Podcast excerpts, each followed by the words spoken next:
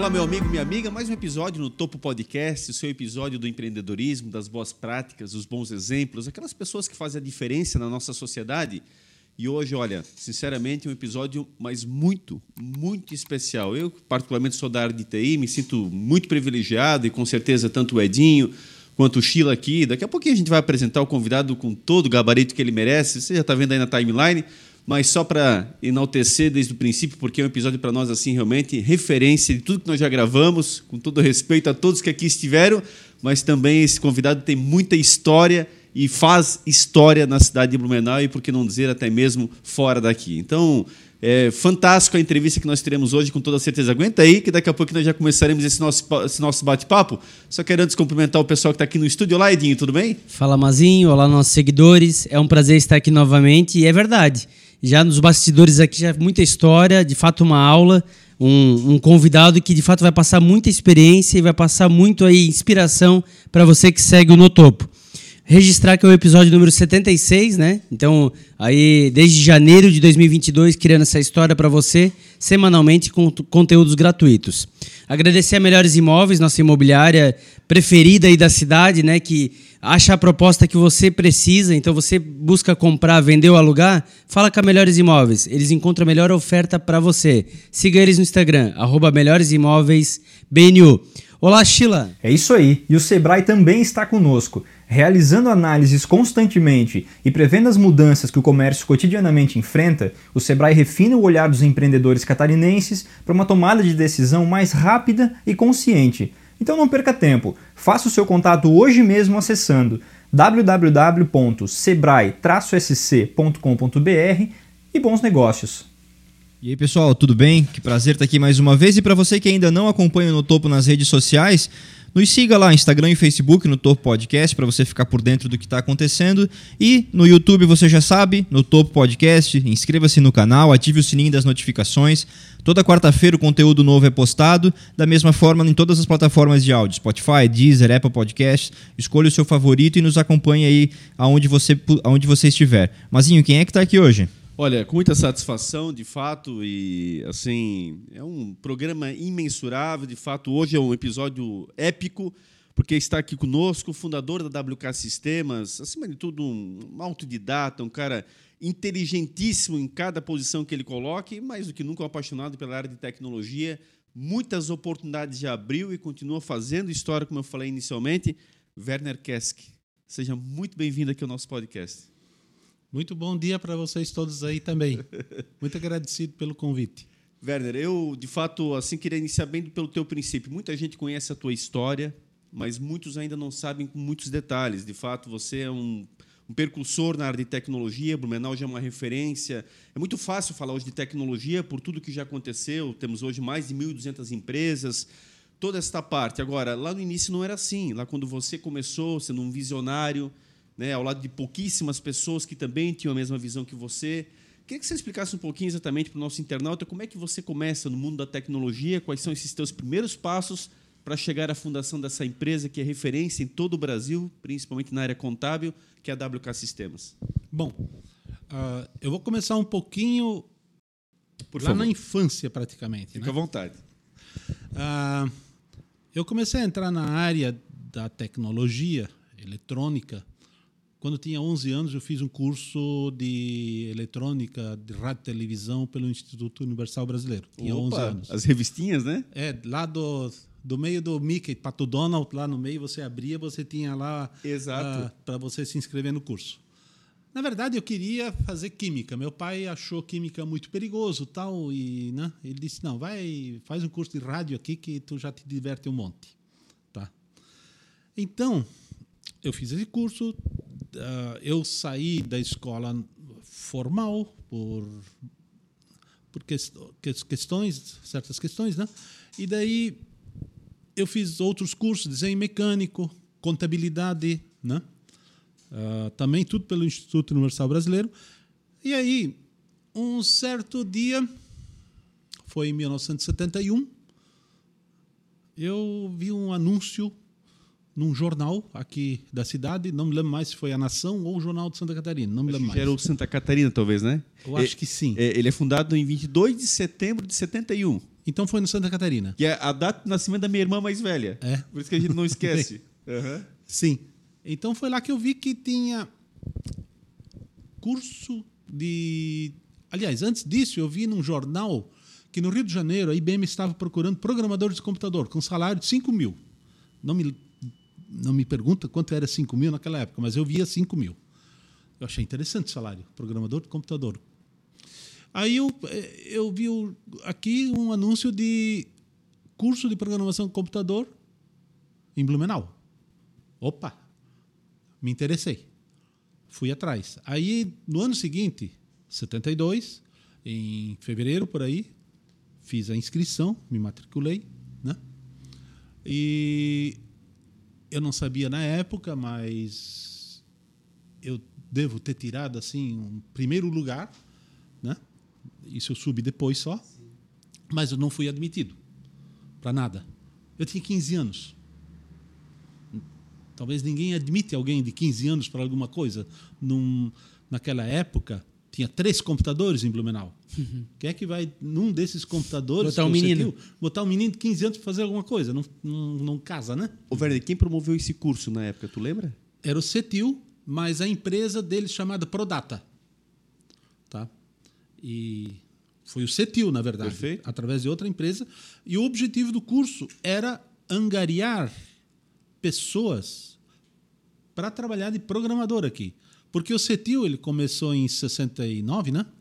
Mas ele trouxe o pessoal do Rio Grande do Sul, principalmente, para iniciar aqui. Que o Ingo Groy e o Décio Salles, eles eram do, do setor bancário, né? E aí eles foram viajar um belo dia desses para a Alemanha e descobriram que existia computadores. Aí eles saíram do Banco do Brasil para iniciar o CETIL, tá? Virou de serviços naquela Virou de ocasião, né? serviços, sim. Ah, bom, então eu fiz o curso programador COBOL, né? assim como hoje todo mundo faz, mas meus companheiros não eram como hoje, se você vai no curso de programação, você só tem adolescentes lá, né? Praticamente. Só tem uma turma, digamos, abaixo dos 20. Lá a turma era acima de 20, era 30 anos. Porque a turma saía do Banco do Brasil ou de outros bancos, que na época o emprego no Banco do Brasil era considerado o topo. Sim. Quem, quem falar com alguém da década de 70 ou 60 vai saber que um bom emprego é ser funcionário do Banco do Brasil. Não é outra coisa. E a turma saía para fazer esse curso para tentar entrar na área da informática. Tá? Bom, mas aí uma dica para todo mundo aqui. Como é que eu me destaquei no curso? Eu sabia inglês. Tá? Com essa idade tão jovem, naquela época você já sabia inglês. Já sabia bem inglês, é. E isso fez com que os livros que o instrutor dava eram basicamente em inglês. Eram em inglês, as apostilas da IBM. E com isso, você, eu, né, no caso, eu estudava na frente o que, que ia ser dado. Enquanto que todos os outros Esperava a aula para esperava saber. a aula, então eu já sabia. E isso ah, me dava uma vantagem de eu estar na frente. Mas como é que tu já sabia inglês? Tu Pois foi é. aprendendo sozinho? Como é que. Eu fiz uns cursinhos na época, eu não me lembro mais agora o nome, é lá na rua Namideke, lá naquelas imediações, tinha um, um- Uma escola de inglês. uma, uma escolinha de inglês, eu vinha de Indaial até Blumenau para fazer esse curso de inglês. Esse é o ponto um. Tu moravas em Indaial? É, sim. Eu Tu é more- natural de Indaial? Sim, eu nasci em Indaial. E, então eu vinha de, de, de Indaial até aqui para fazer o curso de inglês. E outra, em Indaial, até os nove anos, eu morava do lado de um cinema. E o cinema, eles falavam inglês e tinha as legendas em português. Como hoje também tem muitos, né? Legendado. E isso ajudou muito a, a- a pegar as coisas. E um outro ponto importante. Ah, nesse curso de radioeletrônica do Instituto Universal Brasileiro, eu montei um rádio. E naquela época era muito comum ter muitas transmissões em ondas curtas. E aí tinha a Voz da América, tá? Tinha a Rádio Moscou, Voz da América e assim por diante, né? Eh, O mundo era polarizado entre os dois, entre União Soviética e Estados Unidos. Então eu escutava as duas partes. tá? Mas a Voz da América, eles ah, tinham um curso de inglês dentro do rádio de ondas curtas. E se você daí mandasse uma carta para o consulado americano, que eu fiz, eles te mandavam as apostilas Olha só. na época, tá? Agora imagina, hoje em dia é tão fácil, né? Tem tanta ferramenta e ninguém estuda. Não, não, E olha a dificuldade para estudar e como ele foi atrás das coisas. Não, naquela época, é, só lembrar pessoal, não estamos falando de internet, não tem nada, tá longe disso acontecer, inclusive. Olha só Pelo a história, rádio. o que acontece, por favor, velho. De um rádio que ele mesmo montou. Que ele Isso, montou. é, isso, isso Tem é. mais esse ponto é ainda. verdade.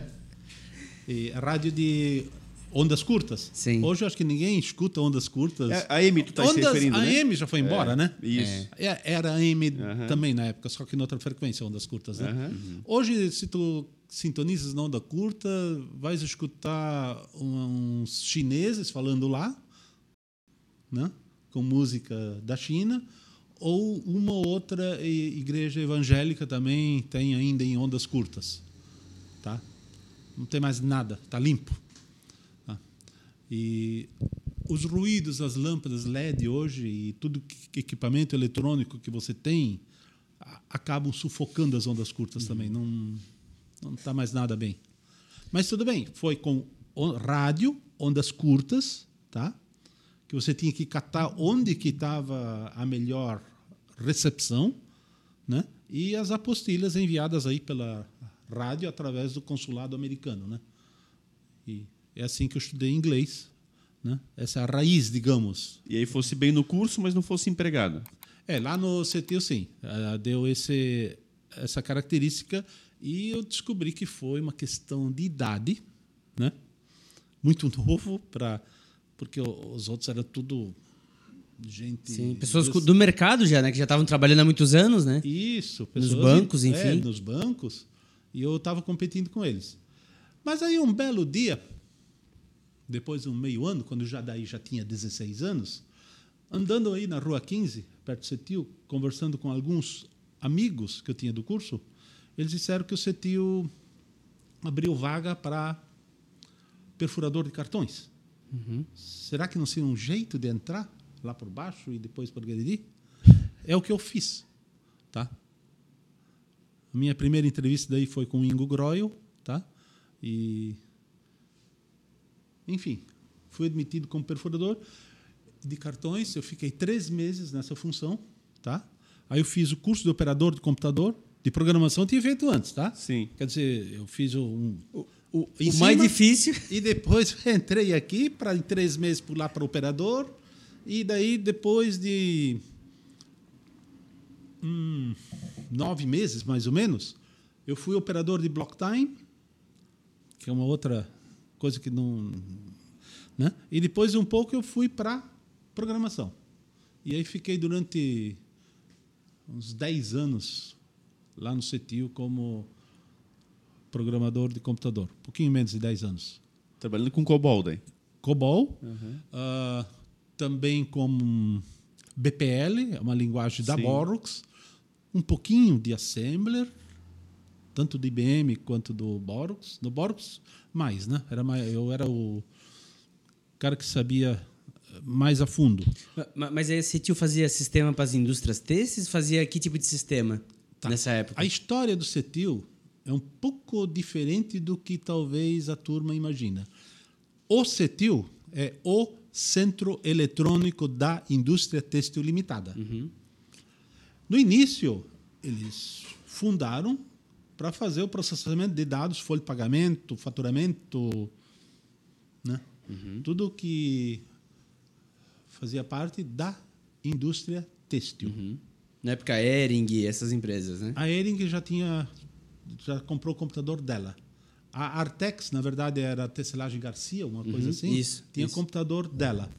Então tinha três computadores em Blumenau: o Cetil, a. Garcia e a Ering. A Garcia virou Artex, tá? Que agora virou Coteminas e eu não sei mais onde é que está hoje. Ah, bom, aí o Cetil tinha a noite livre para processamento. Trabalhavam de dia muitas vezes. Sim. Para preencher a noite, o Cetil começou a fazer contratos com bancos para processar o conta corrente bancário e logo depois, onde eu também fui envolvido, na cobrança bancária. Tá? Ah, dos bancos. Mas não de, de uma agência aqui, uma agência lá. O contrato era firmado com o banco, não com a agência. Sim. Então, quando fechava com o banco, era todo um estado que processava no CETIL. Caramba. Tá? Mas tu só tinhas um computador no CETIL? Só tinha um. Pois é, vocês revezavam nesse único computador. Tinha uma centena de pessoas que ficava trabalhando nesse um computador. Esse co- computador, o primeiro que eles tinham, quando eu trabalhei de operador e perfurador de cartões e depois fui para programação, esse único computador tinha 32K de memória, que é um milímetro cúbico do que eu tenho aqui. Era um negócio nada, é menos que um milímetro, quase nada? 32K de memória, duas unidades de fita magnética, três unidades de disco, cada unidade de disco com, se não me engano, era 3 ou 7 mega. Tinha dois modelos, agora eu não me lembro mais qual desses dois modelos o CETIL tinha. Tá? Uma impressora de, de 1.100 linhas por minuto, isso já era uma coisa boa. E leitora de cartões, porque você tinha que perfurar nos cartões. Sim. E aí aquilo ia para uma leitora de cartões para processar tudo. Tá? Ou conta corrente, cobrança bancária e tudo mais. Era desse jeito. Um computador. Caramba. E a gente processava o conta corrente do Banco Estado de Santa Catarina e do Banco Estado de São Paulo, Besc Banespa. BESC e Banespa, né? que hoje não existe mais nenhum nem outro, ah, do estado todo de Santa Catarina. E um, Fuscas, ou depois Fiat 147, eu não me lembro mais, né? até Lages, até Criciúma, para pegar os malotes daqueles extremos e trazer para Blumenau. Então chegava aqui lá pelas 11 da noite, esses malotes, tinha que perfurar todas as transações bancárias, os cheques, os depósitos. Na verdade, conta corrente bancária é cheque, depósito e outras pequenas transações, né? transferências, né? para daí pegar o cadastro do dia anterior, inserir essas informações e criar o cadastro do dia de hoje e fazer uma listagem nova de contas com saldos. E daí isso voltava essas listagens, essa papelada toda para a agência, onde daí no- durante o dia eles anotavam do ladinho do saldo hum, as movimentações, tá? Das pessoas. No Era- controle. E à noite de novo ia tudo, né? Processava de novo. Tá, Todo dia, todo dia. Que loucura. E era um computador só. Que loucura. Que marca que era esse computador? IBM 360/25. Então, se você procurar no Wikipedia ou no Google, né? Eu vou botar uma IBM foto dele aqui. Quando falar, eu vou botar a foto desse É, IBM. IBM 360/25. Tá. É só no Google entrar lá e procurar e catar nas imagens, tá? E aí, continuando sobre a Cetil, tu trabalhou 10 anos lá. Ah, tá. O que, que aconteceu com o CETIL?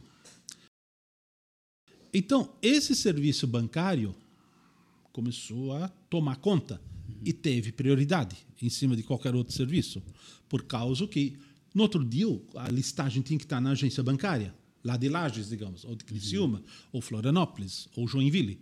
Vinham carros de todas as direções, cá para Blumenau. Então o CETIL ele começou também, principalmente com o Banespa, se expandir. Que o Banespa é Banco do Estado de São Paulo. Aqui era só um aglomerado de agências pelo Estado. Mas o quente deles era São Paulo. Então o CETIL abriu filiais ah, em São José do Rio Preto e Presidente Prudente, já em foi em 73 para 74. 73, né? Mais. E aí substituíram o computador de Blumenau por um melhor, com 64K, e enviaram esse 25, por exemplo, para Presidente Prudente. E contrataram um Borux para ah, São José do Rio Preto. Então ali começaram as, os processamentos de bancos eh, do Estado de São Paulo e também depois de outros bancos, tipo o Banco Real, que hoje faz parte do Santander, né? Ah, diversos outros bancos, tá? E então assim começou o CETIL. E depois fizeram agência em Maringá, filial em Maringá, quer Sim. dizer, né? Para processar os bancos Do Paraná. do Paraná. Também em Campo Grande. São Paulo também abriram uma filial, mas São Paulo em si era processado no próprio banco. O próprio banco tinha computador e não me lembro mais se era software do CETIL ou software deles. Eu sei que lá o banco se virava. O Banco Estado de São Paulo. O BESC não, o BESC era tudo conosco. Né? Então, dessa forma, surgiram as filiais do CETIL tá? que não tem nada a ver com a indústria têxtil. Deixar claro isso. Já em 74, 75, 76, aquilo era o, o grande negócio CETIL. Eram as, Os bancos. os bancos e não a indústria têxtil. Mas o que, que acontece daí de dia? Lá em São Paulo, por exemplo, lá no interior de São Paulo, não tem indústria têxtil. Lá no interior de São Paulo, São José do Rio Preto e Presidente Prudente, aquilo era basicamente agrícola. Não sei se vocês Uhum, Sim. sabem dessa Sim. história, ainda mais na década de Sim. 70, né? Sim, Isso aquilo sim. era ag- agrícola. Sim. Aí o CETIL viu um outro mercado. Fazer softwares para prefeituras. Entrou lá naquela época em prefeituras. Que é o que está até hoje. É GovBR É. né? É, é até hoje, é prefeitura.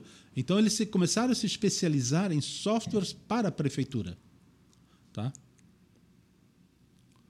Ah, e também sistemas de água e esgoto, que se chamava DAI, Departamento de Água e Esgoto, digamos, em Presidente Prudente.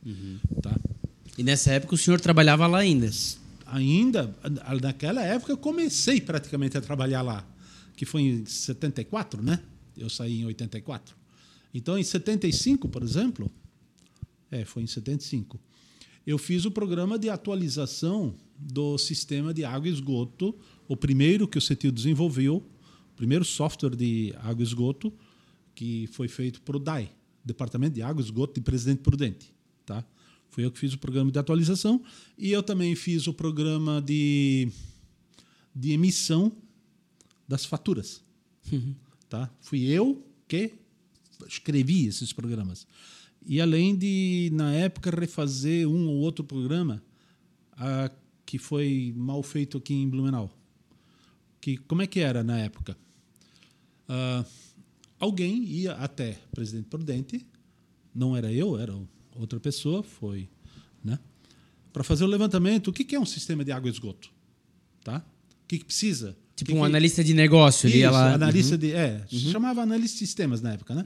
Ia lá fazer esse levantamento, daí jogava como a gente ia ter que processar, e daí dividia, bom, você faz o programa de, de atualização, que era eu, você faz o programa de emissão disso, você faz o programa de emissão daquilo, você faz o programa consistente, dividia aqui em Blumenau essas tarefas em cima dessa análise feita por essa pessoa, e daí juntava uns umas três ou quatro pessoas aqui iam até lá para botar o negócio para funcionar.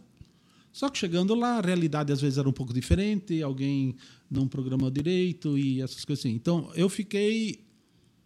Eu não fui, eu vou dizer, o analista que foi, mas eu virei o programador principal para colocar a coisa para funcionar. E daí eu Legal. também peguei esse software e levei para São José do Rio Preto para fazer funcionar lá também no outro numa outra empresa autarquia lá, né? Sim. ah, semelhante. Então, assim que eu comecei. E também me envolvi nos programas de atualização de, da cobrança bancária também, fiz muita coisa, manutenção, né? Eu virei o operador de block time desse programa. É, enfim, começamos, comecei assim, né? Lá. E, e aí saiu da CETIL. Não, aí, aí eu. Isso foi em 75, 76. Daí eu, na verdade, o que, que eu fiz no CETIL? Eu fiz o sistema de contabilidade lá, tá? A contabilidade eu já tinha aprendido antes de entrar no CETIL.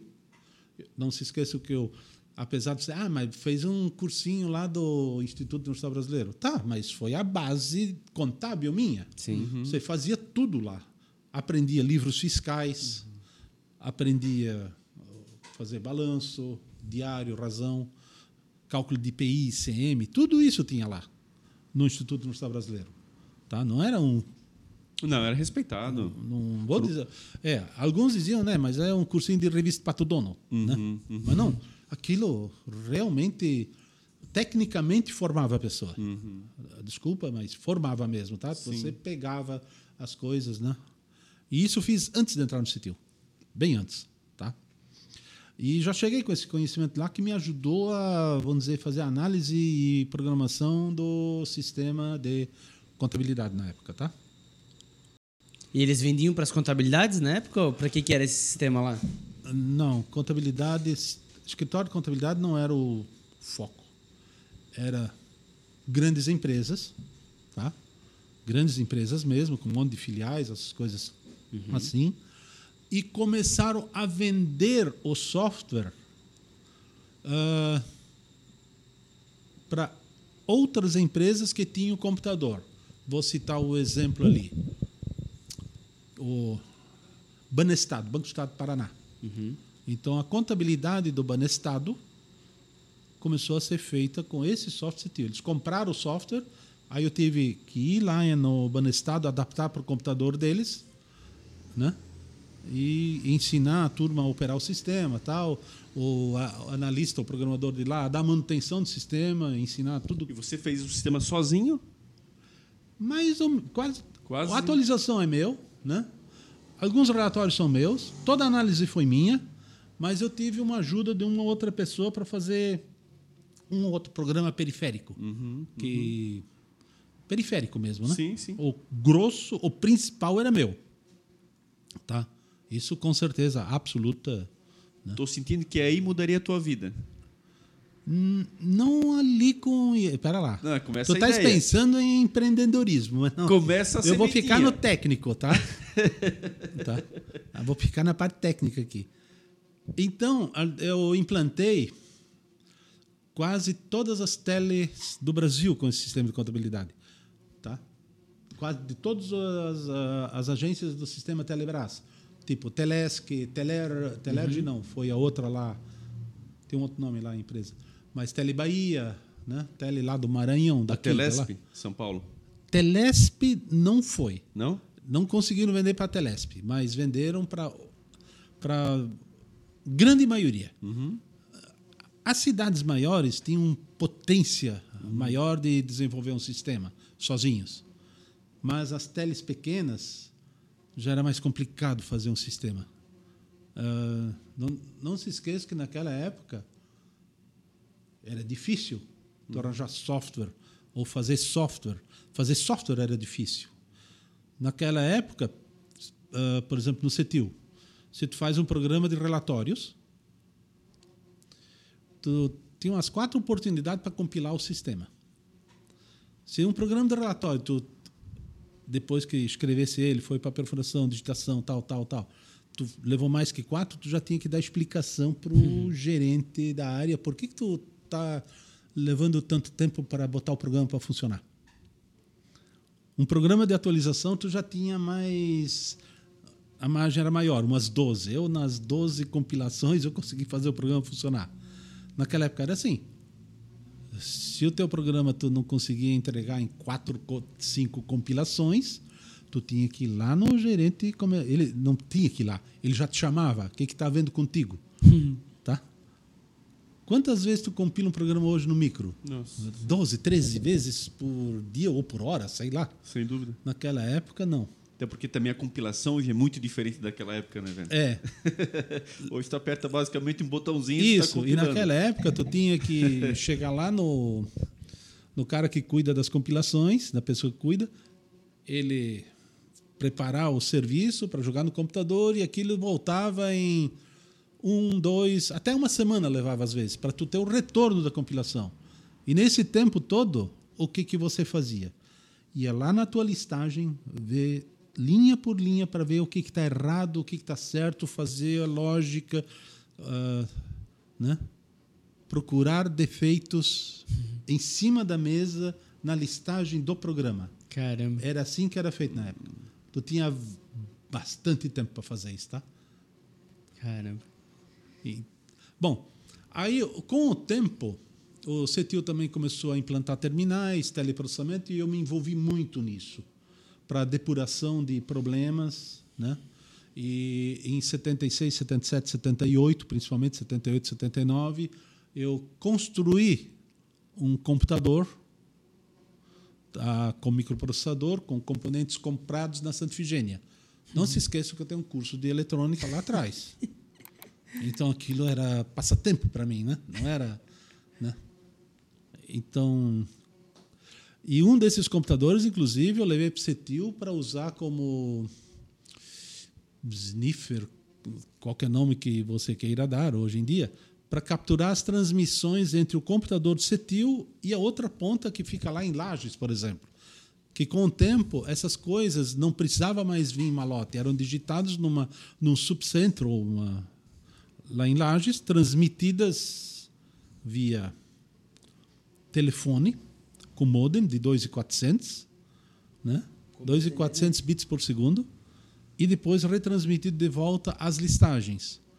E as listagens eram muito grandes, sabe? Então eu tinha que compactar aquilo. Aí eu comecei. E o Borux, na época, não tinha programa de compactação. Eu tinha que programar isso e depurar uh, esses assuntos. E isso eu fiz né, direitinho lá. Consegui fazer uma, uma compactação, uma compressão dos dados.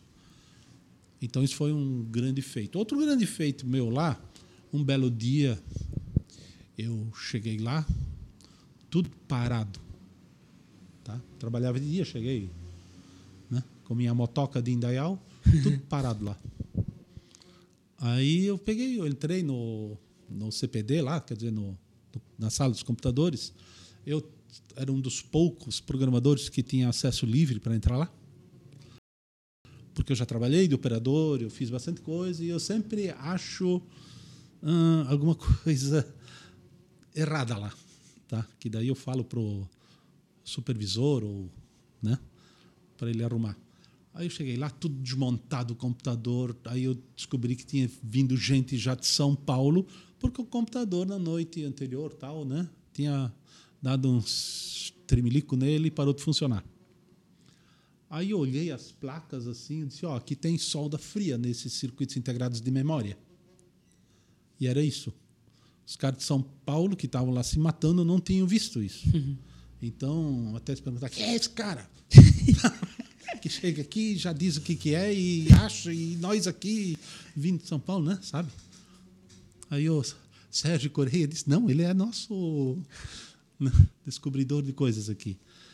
E tu já tinhas montado uma máquina, né? Já, já tinha computador. Montado. né? E aí, Isso. a tua percepção na parte eletrônica muito nítida também, quer dizer, uma, bagagem que tu estavas além do teu sim, tempo sim. ali. Isso. E, inclusive, muitos diagnósticos eu fazia escutando o computador. Tá? Principalmente no IBM tinha essa percepção, já escutava, já sabia o que estava acontecendo. Tipo um mecânico de carro, assim. Isso, é? isso eu tinha. É? Né? Isso, essa percepção eu tinha. Só de escutar o ambiente, por exemplo, aqui tens uma geladeira me incomodando. tá? tá me incomodando também, seu Werner. Ah, é? É. É, bem isso aí é uma geladeira mesmo. É, é, é isso aí. É isso aí. É coisa assim. Ô, Werner, e aí como é que encerra a tua passagem pelo CETIL? Bom, o CETIL começou a crescer. Muita gente, muita gente, tá?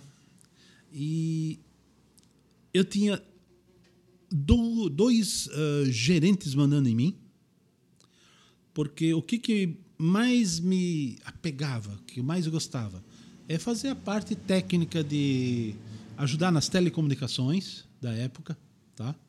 onde fiz aquele programa e tudo mais.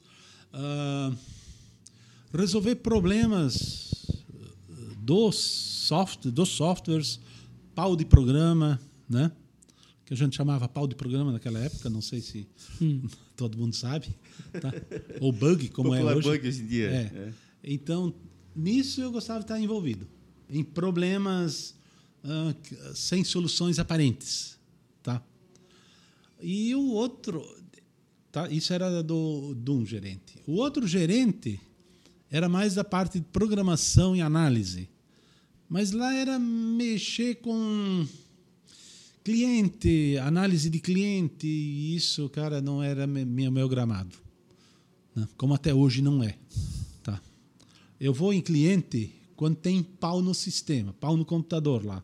Quando a coisa não funciona mesmo, hum, talvez motivado por um hardware ou um outro software conflitante com o nosso software ou um problema de configuração de rede ou alguma coisa assim. Ali eu gosto de estar envolvido. Agora, quando é assim do tipo ah, coisas de usuário, cara, não é meu gramado, tá? Aí a turma me sufoca, tá? Quando é falar com um outro CEO, outro, digamos, presidente da empresa, né? Ou com o gerente financeiro, Não é meu o. gramado. Negócio é técnico. Meu negócio é técnico, tá? Aí geralmente quando falo com esses caras, entra aqui, e sai ali. Eu sempre fui assim, tá? Não adianta, ah, vou falar com o presidente da WK Sistemas, tá? Mas eu tenho um problema aqui no computador, eu tenho que resolver esse problema e não ficar, não que na, aqui a gente tem o conceito que presidente fala com presidente e técnico com técnico. Aqui tu não pode te envolver no, no técnico, então eu não vou resolver nada aqui. que não- na hora da, só de conversa não resolvo porcaria nenhuma aqui. Eu preciso entrar na tua máquina, no espírito da tua máquina, ver o que tem configurado, fazer software de análise, ver o que, que é, para eu te dar a solução. Ali eu resolvo o teu problema. Que geralmente eu, eu, quando sou envolvido nessas questões, é um hardware às vezes meio torto, falta de memória, falta de disco, peguei muitas coisas assim, coisas simples, né?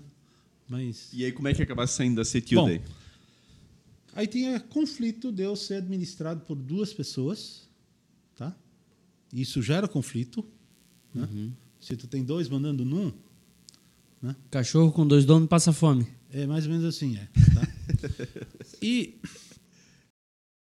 o cetil, como está ficando muito grande, a turma falava, ó, esse troço está fazendo água aqui no porão, né? Os ratos já estão abandonando o navio. tá? Era a expressão que a gente usava na época. Né? E acho que está na hora da gente ver o que, que a gente faz da vida. Essa era a conversa entre os programadores e analistas. Alguns um ou outro já tinha saído, né? Uns estavam pensando em sair e formar uma empresa de desenvolvimento de software. E aí começaram esses conflitos entre o que que eu vou fazer, tá? Alguns diziam daí, conversa daí deles, né? Ó, se tu sair daqui e tu trabalhar como freelancer, tu deve ganhar muito mais e te incomodar menos do que trabalhando aqui. Era a opinião. Eu ganhava, ganhava em torno, na época, de 15 a 20 salários mínimos lá. Hum, Isso seria hoje, dá para transformar fácil, é de 15 a 20 mil. Já na época tu ganhavas isso. Isso, como técnico. Excelente remuneração, né? É, eu falo de 15 a 20 porque tinha muita inflação. Então, uma hora você ganhava 20, daqui a pouco isso ia lá para 15. Tá? Ah, Ia s- muito altos e baixos tinha no salário na época, tá? Ah, E, e tinha nessa equipe da Cetil, tinha mais algum cara que depois veio a ter uma empresa grande, ser famoso assim nessa, Tem, nessa tem turma? Vários, tá? Tem vários.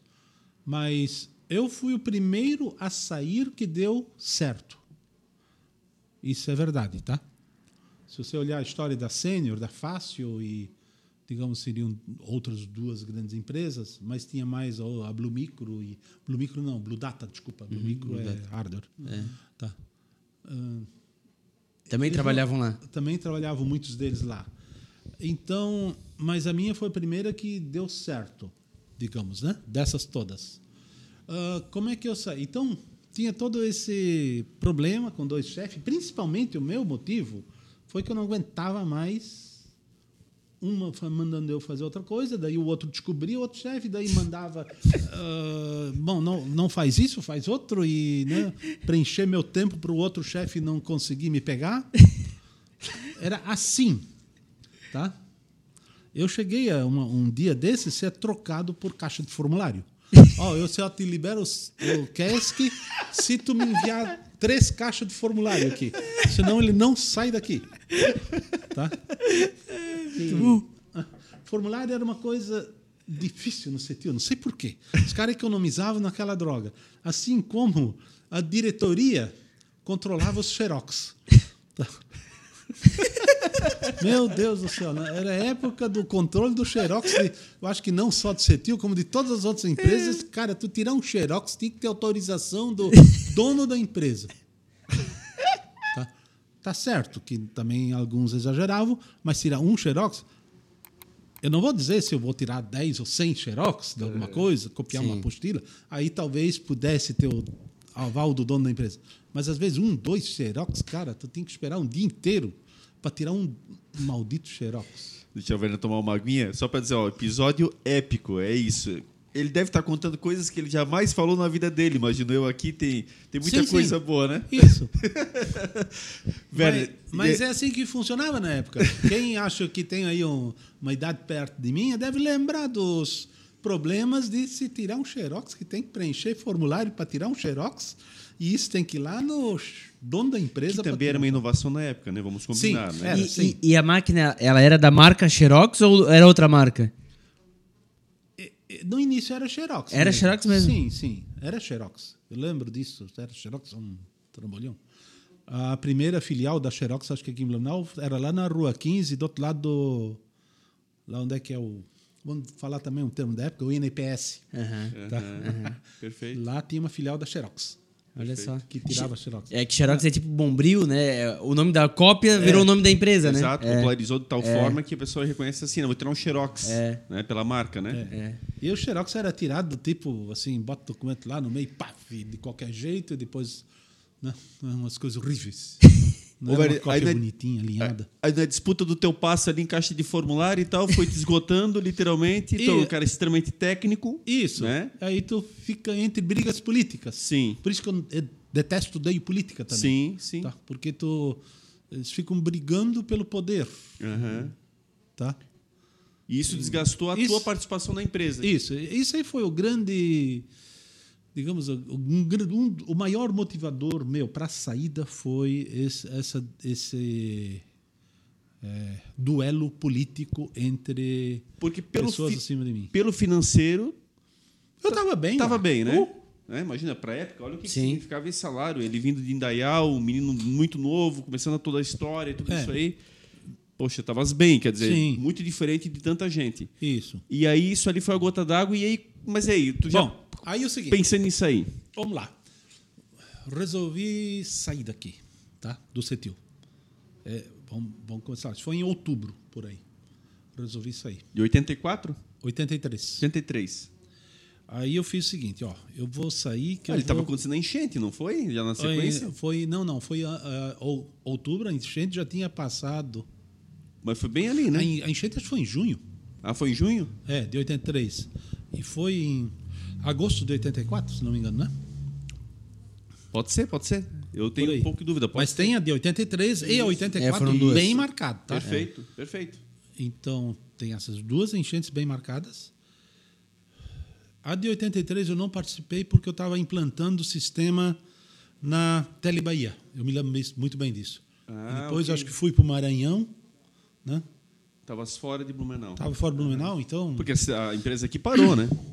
Esse Hum, período todo. Acho que sim, deve ter dado um monte de rolo aqui, mas... Dei um, eu não, não pergunta nada, porque... dei um Google aqui, é julho de 83, a enchente. Julho? Julho, mês 7. Não era junho? Julho. Julho. No Tá. Google. Eu acho que era julho de 83. Sim. Engenheiros da UEI. E aí logo tu sai da empresa, logo depois da enchente, então, na verdade, naquele ano Em, mesmo tu sai da em outubro daí, né? Eu estava fora nessa enchente, desculpa. Não. Em junho eu estava fora também. Junho e julho. Eu tava, às vezes eu ficava até quatro meses fora do, de Blumenau, Caramba. ah, implantando software, corrigindo problemas do CETIL, né? E assim por diante, ajudando aqui, ajudando lá. O meu recorde foi quatro meses. Caramba. Eu nem lembrava mais onde é que eu morava aqui. E imagina, numa época que tu não tinha como conversar com a família nem nada, Nada, ficava isolado, né? É. Era difícil. É só carta. Pois é. Eu conversava com minha mãe via carta. Mas, então, chegou em outubro. Ah, tinha uma situação que estava ocorrendo no mercado de informática. E começaram a entrar os minis e os microcomputadores. Isso a gente não pode perder, tá? Nessa época ali, 83 e 84. Um Um pouquinho antes já. pouquinho antes. 82, 81, 82, né? Aí lá em 82 por aí lançaram o IBM PC nos Estados falar, Unidos. que já é o PC, o personal computer Isso, já. Lançaram o primeiro lá, tá? Ah, que também tinha falta de memória e falta de disco, falta de armazenamento. Lançaram lá, mas tinha um muito forte aqui, que é o CPM. Um sistema operacional CPM e os microcomputadores baseados em CPM. E tinha os mini computadores, que de mini não tinha nada, porque era micro também, do Cobra, por exemplo, que também era baseado em microprocessador. Marca nacional, né? Cobra, né? Sim. Eu fui um, numa oportunidade pelo CETIL lá na Cobra ver como é que é, eles tinham o sistema de teleprocessamento deles, os protocolos tudo mais, né, para res- resolver problemas aqui. Que eles tinham lá um, o Cobra 400, que era, foi, era muito famoso, que era usado principalmente para entrada de dados. Eles pegavam um Cobra 400 com um microprocessador, colocava até oito terminais que a turma teclava, né, digitava para entrada de dados e aquilo acumulava-se numa unidade de fita magnética e dava jogava daí pro computador mainframe ou se transmitia direto. Tinha mais de uma opção isso, né? Mas- Mas essa empresa Cobra, ela foi vendida para uma grande ou ela se acabou? Parou no Banco do Brasil.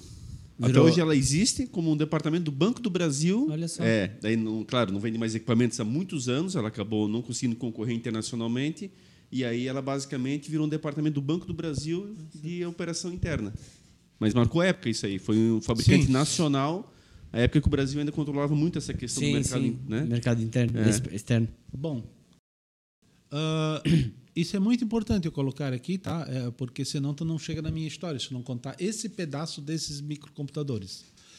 Bom, a diretoria do CETIL, daí abriu a CETIL Micro com o intuito de vender microcomputadores e minicomputadores para quem quisesse comprar, mas principalmente para os clientes utilizarem esses equipamentos para entrada de dados, para o CETIL não precisar usar a digitação, né? Para entrada de dados e daí jogar, vamos dizer, via uma fita ou um disquete ou qualquer coisa assim, ou um teleprocessamento, já para dentro do CETIL. Não sei se eh, me entendesse. Sim, total. Mas só entrada de dados. Sim, sim, sim. Aí os registros de entrada de dados. Sim. E o processamento feito no mainframe. Na época no Borgs 3500, 3700 ou 2800, qualquer um desses modelos, vários que tinha. Mas a realidade é que já era uma forma de captar novos clientes, ou seja, estava abrindo pontas, vendendo equipamento, inclusive, e já trazendo novos processamentos para dentro da própria empresa. E, e ganhar velocidade, porque É. tinha muita gente daí digitando ao mesmo tempo. Em É as é, guardadas as proporções, são as facções aí É. das indústrias têxteis que já fazem um pré-trabalho para depois produzir o produto principal. É, seria a mesma coisa. É. Só que, o que, que acontece? A diretoria do CETIL, tá? eles não queriam abandonar o mainframe como processamento central. Aquelas máquinas eram para ser vendidas para entrar de dados. Mas vocês lembram daquela lei de Moore que estava bem forte na época? Cada um ano e meio, ou às vezes é dois anos, um ano e meio. É, ou 18 depende- meses, um ano e 18 meio. meses, é um ano e meio. A capacidade de processamento dobra. Dobra. Vai dobrando. Lembra? Uhum. Isso não é mais válido hoje, de certa forma, tá? Hoje mudou um pouquinho isso, tá? E daqui lá em 83... Moore, que é o fundador da IBM. Não, é Intel. Intel, da Intel, Intel. Intel, da Intel. IBM é Herman Intel. Hullerith. Intel. Então, lá num certo momento, olhando esses computadores, eu pensei, pô, mas aqui tem uma impressora. Que a volta do CETIL também, geralmente era daí por teleprocessamento para o próprio cliente sair imprimindo os relatórios lá. Naquelas impressoras daí de fitinha, assim. ic, ic, ic, Matricial. ic, ic, É, tá. Tá. Aí só tem o processamento aqui. Aí eu, como programador, e olhando isso aí, pô, mas esse processamento, se eu fizer uns programas aqui, isso, é, esses computadores, como eu já tinha montado um computador, inclusive, dois, na verdade, na, naquela época, tá? Isso dá para fazer aqui. Eu não preciso do CETIL. Mas a diretoria não queria saber de fazer, desenvolver software lá, tá? Para os mini. Queria continuar dependente do Depende. principal. Isso é. Tá. Então, bom, o grande negócio dele sempre era banco ainda, né? Então isso aí era só uma diversãozinha, tá? Mas aí, tá, tu sabe, tu fica num, num negócio teu que tu vê que tecnicamente isso não casa com uma coisa de uma coisa boa, digamos. Politicamente, na época, bem naquela época inicial, eles estavam certos. Porque para fazer um software para um computador pequeno, você vai gastar um ano, dois anos de, um pro- de, de hora de programação. Tá? Hora homem de programação, dois, três anos daqui a pouco. Juntar do, três, quatro pessoas. Né? O software sai em meio ano, um ano, mas o, o total de hora de programação, num salário enorme da época, Isso aí é muito caro. não dava, não também não combinava muito bem, né? Então, por um ponto de vista, eles estavam certos. Por outro ponto de vista, eles estavam amarrados com desse jeito. Estava bom assim. Digita lá, menos serviço para mim, eu processo aqui, formulário tu emite e pronto, estamos todo mundo feliz. Ah, bom, mas para mim não estava bom. Então eu saí pensando em fazer algo, tá? Mas nada definido quando saiu. Já nada estava definido, definido? nada. A única coisa que estava definido é abrir empresa. Aham. Mas não sabia Tá. do quê. Não sabia do quê. Quer dizer, sabia do quê? Software. Mas não de que tipo de software, Ah, enfim. não qual que seria a muito- vertente do... É. Uns amigos meus já tinham saído do CETIL e aberto a empresa desenvolvendo software. Começaram também pelo software de contabilidade. Tá? Mas não deu certo essa empreitada deles. Era muita gente ah, em cima de um computador. Né? Eu daí em outubro, eu cheguei lá, eu comprei um computador da Prológica, sistema 600, na época, que era CPM, e comecei a fazer um, em outubro já comprei, tá? Ah, caro, um sistema nacional, um computador nacional na época, era do tipo, como a gente diz na gíria de biomedicina, tem que vender o rim. Um rim, né? Tu vende para ter o computador, mais ou menos assim. Eu sei que o meu primeiro MPC era. Eu gastei acho que uns 22 mil dólares naquilo. Caramba. 640k e uma unidade de disquete e um HD, ou Winchester, como queira, de 10 mega. Foi uma baba de dinheiro. E o dólar naquela época não é o dólar de hoje. Sim. Era outro tipo de dólar. Não sei se o dólar teve sua inflação. Sim, sim. agora uma recente, uma boa inflação. Sim. Isso pode botar daqui a pouco 50, 100 mil dólares nos valores de hoje. Tá. Bom, mas tudo bem, comprei aquilo e comecei a, a fazer uns ensaios, mas no meio tempo disso, eu do CETIL eu peguei o FGTS, porque eu usei o FGTS para abrir a empresa. Naquela época funcionava assim, eu não sei se hoje ainda pode tu pegar, sacar o FGTS para abrir uma empresa. Não, Acho Isso não, eles é. tiraram. né? É, acho que não. Empreendedorismo aqui no Brasil, É zero. É. Tá? Porque empresa que tem lucro é criminosa, ser empresário é criminoso, então. Né? Aliás, que Isso baita é sacada, né? Poder pegar o FGTS, o cara sair da empresa, que aqui, velho, a gente já entrevistou muita gente que essa é a grande dificuldade. Quando ele deixa de ser um colaborador, que ele quer virar um empreendedor, só que as economias ele tem que trazer junto. Pô, se pudesse sacar o FGTS para poder abrir a sua empresa, olha que baita sacada que um dia já aconteceu, hein?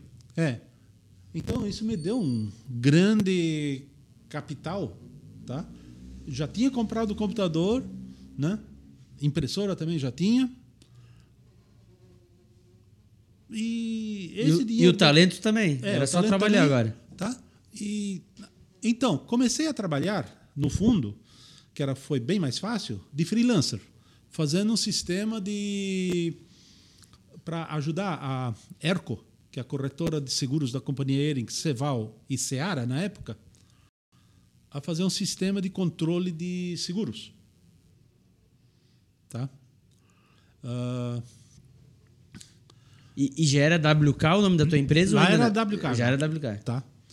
Ah, e, e comecei em janeiro já esse, achar um cliente. Na verdade, um amigo meu, o, o Pereira, José Carlos Pereira, que é da Fácil aí, me arranjou esse cliente porque ele, ele descobriu que estavam procurando alguém para fazer um sistema. Aí eu cheguei lá, isso é uma outra história interessante, né? Tá, tô aqui. O cara lá achou eu estranho, como eu sou estranho, né? Tá. Aí até perguntou Pereira, sim, mas tu acha que vai dar jeito esse cara? Aí contactaram o, o, o, o diretor de informática da companhia Ering, tá? que era o Ricardo Belicanta, que me conhecia, toda a minha história, tudo. Disse, não, não, é, tá. O Ricardo Belicanta deu, não, esse cara aí vai resolver teu problema, pode deixar. Vai lá, bota ele. Né? Então eu tinha o aval do diretor de informática da companhia Ering, porque já me conhecia do CETIL, né? Sim. Mas quem. Quem era do meio conhecia, mas Isso. quem não era, É. não conhecia. Isso. Quem era do meio, técnico me Sim, conhecia. sim, quem não era técnico, nem sabia quem eu era. Tá? Porque eu não aparecia. Uhum. Só aparecia no computador e nos problemas. E aí te achava esquisito ainda por cima. Isso, é. ah, aí tá, fui lá. É para fazer um sistema de controle de seguro aqui, disso e daquilo, das plantas de, de sinistro e a pólice de ah, pessoa física de toda, toda a rede, né? Ceval, Seara, Companhia Ering. E aqui está o computador. Apple II. Disse, olha, tem computadores melhores que esse. Eu falei que tem os CPMs hoje. E BMPC não tinha ainda largado bem aqui, tá? Sabe, ainda estava. Era um sonho de consumo de todos os brasileiros, os empresários brasileiros, ou coisa assim, não de todos os brasileiros, pessoa física, tá? Sim, sim. Era empresário. Pessoa física usava o TK80 naquela época. Para fazer bobiçazinha. Então, eu disse, ó, esse aqui não vai ser difícil aqui, né? Não tem memória, não tem disco. É. Não aceitava nada, que o Apple II era fechado. Aí, tá. Aí, mas o, o, o diretor de TI lá da CIA Ering disse que não, é esse. Aí depois, conversando com ele, mais uns anos depois, disse, é, na verdade, a gente comprou essa porcaria, não sabia o que fazer, a gente empurrou para Erco. Entendesse? Passou o mico pra frente. Isso, passou o mico para frente. Né? Que não dá para fazer muita coisa com isso. tá? Aí eu comecei a fazer. Aí eu fiz os sistemas de, de planta de incêndio, fiz o sistema de cadastramento das pessoas físicas e todos os funcionários da companhia Ering, da Ceval e da Seara dentro desse Apple II. É possível fazer sim, tá? Faz umas ginásticas lá que funciona. Mas tem que ser biteiro daí. Porque não tem memória, não tem disco aqui. E como é mesmo. que tu vai jogar e classificar e dar acesso para manutenção e atualizações de 15 mil funcionários num Apple II? Já pensasse nisso? Não, é, é coisa só para ti mesmo, não tem. É. Então fiz isso. Mas aí descobriram que, mesmo comprando mais um Apple II, que todos esses processamentos levavam. Tinha processamento que levava 15 horas aí. Mas isso não tem outro jeito. Tá, né? que troço aqui não tem memória, não tem disco, não tem nada. Eu tenho que fazer ginásticas aqui dentro e isso leva tempo de processamento. É verdade isso, tá? Fiz funcionar, mas era bem, bem lentozinho. Foi teu primeiro cliente, no caso, então. Foi o primeiro cliente, a companhia Ering. A companhia Ering não, a corretora da companhia. Ering. Depois de um ano vendo que aquilo era lento, tá? Eles me deram acesso a um, acho que um A9 da Borux lá, da Unisys hoje, né? Acho que na época já era Unisys, não me lembro mais quando houve a transição. Então, lá sim. Lá eu tinha memória, tinha disco, tinha isso e tinha aquilo. Lá daí foi bem fácil, bem processamento rolou daí, tá? Eu fosse trabalhando como freelancer durante todo Freelancer. esse período para eles. Sim, meu maior cliente foi a Erco. O meu segundo maior cliente foi o próprio Cetil. De continuar remendando umas coisas que aconteciam às vezes, indo implantar um software para eles, digamos o banco lá, um banco lá de, da Bahia, eu tive que implantar depois que eu já era WK Sistemas, né? Ô, Werner, mas no início, a tua empresa não tinha um sócio? Não era WK e WK? Sim. Aquilo é outra história, digamos, interessante, né? Bom, todo mundo resolveu sair do CETIL. Quando eu saí, saí, né? Aí tinha lá um Walter Koch, que era um técnico. Por coincidência, os dois WK. É, tá entendendo? Aham. Era Walter Koch. Werner Kesk e Walter Koch. É. Ele era um técnico. Um técnico meio que totalmente antissocial. Hoje ele é um empresário lá em Londrina, né? Ele. Então eu tinha várias proposições de sócio.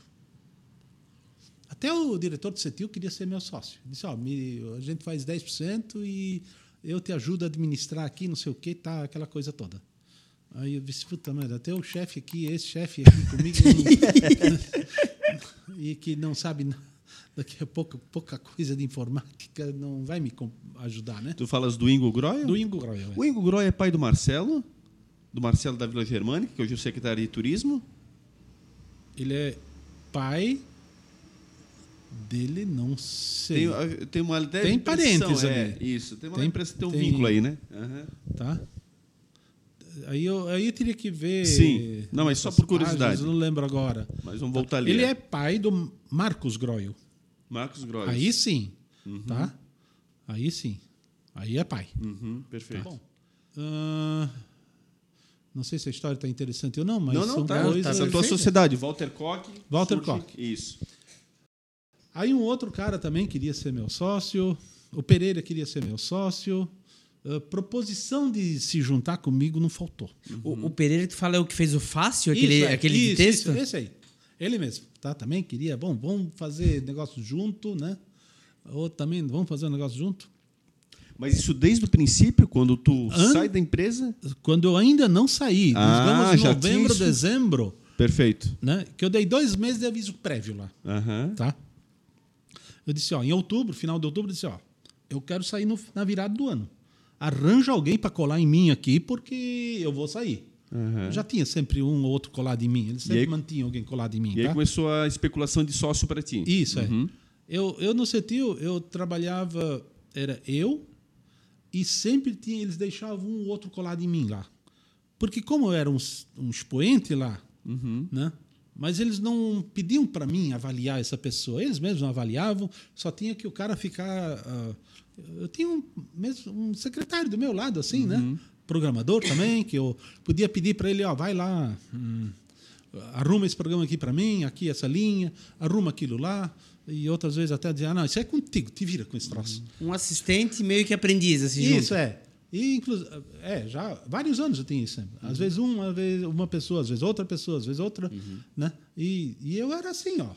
Tá, isso aqui te vira agora, isso aí eu já passei para ti. Tá?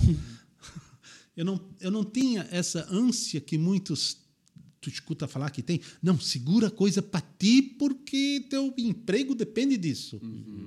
Uh-uh. Eu? Mas por quê? Isso está aliado à competência. É.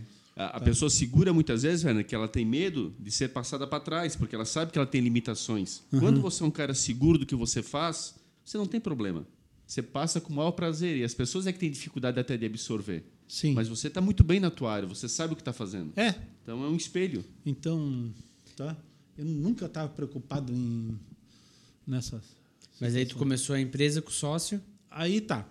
Aí eu escolhi o mais técnico na época. Eu não devia ter feito isso, na verdade, tá? Porque você já era muito técnico. Eu né? já era muito técnico, precisava de alguém que não era técnico e era mais comercial administrador.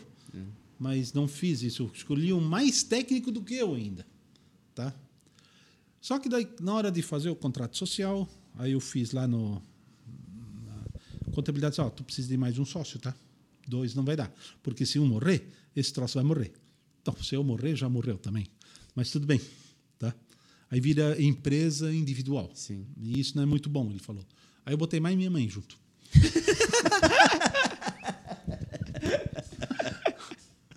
Mas uma participação pequena, só para ter Mais um nome. mais um nome ali. Tá. E, bom, mas no primeiro cliente, que é a Erco, eu conheci a Inês, minha esposa atual. Sim. E a gente, no mesmo ano, 1984, quando eu abri a empresa, quer dizer, saí do CETIL, que a saída efetiva do CETIL caiu só em março, por causa de férias e. Né? Fisicamente eu saí em dezembro, Mas, mas também fiz um pouco de freelancer lá, mas dentro da folha de pagamento só saí em março porque eu estava devendo. Eles, na verdade, estavam devendo uns três meses de férias. Naquela época, eu sei que uma vez eles estavam devendo uns cinco meses de férias. Não tinha Caramba. esse negócio de hoje, de Sim. a cada dois anos tem que tirar férias. Não, Acumula lá, pô, duas, vai, né? vai, vai. Tá, eu sei que uma vez eu tirei quatro meses de férias. Eu nem sabia mais o que, que eu fazia no CETIL quando eu voltei. Era mais ou menos assim naquela época. aí tu conheceu tua esposa na Erco. Na Erco.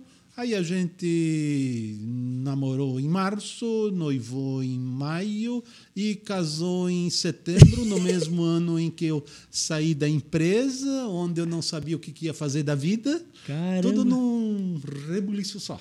Mas desde o primeiro dia da WK, já, então, já tem o Walter Koch já. Quando Tá. você vai atender a horas A- ali. Aí é o seguinte, o Walter Koch, assim que eu saí e eu abri a empresa com o nome dele, tudo registrado lá na junta comercial, etc., ele disse, aí eu não vou sair não.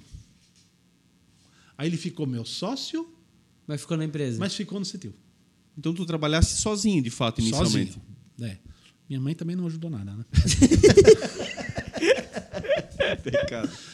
Tá.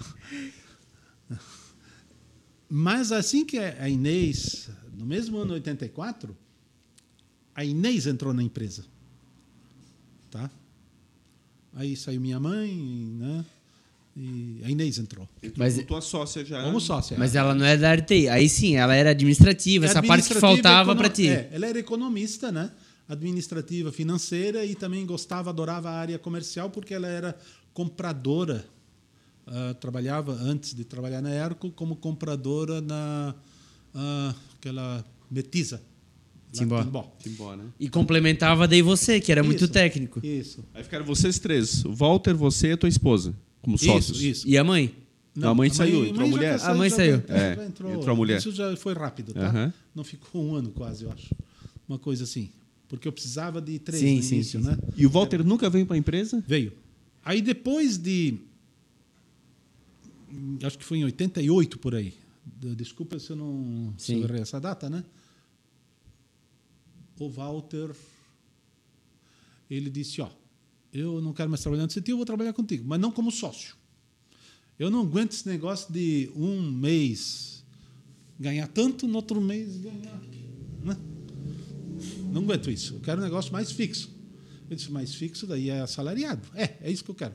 Vou sair da empresa, eu quero entrar como CLT aqui. Aí é o que foi feito. Ele saiu da empresa e entrou como CLT. Tu tirou ele da sociedade, ficou só Sim. tu e a tua esposa daí.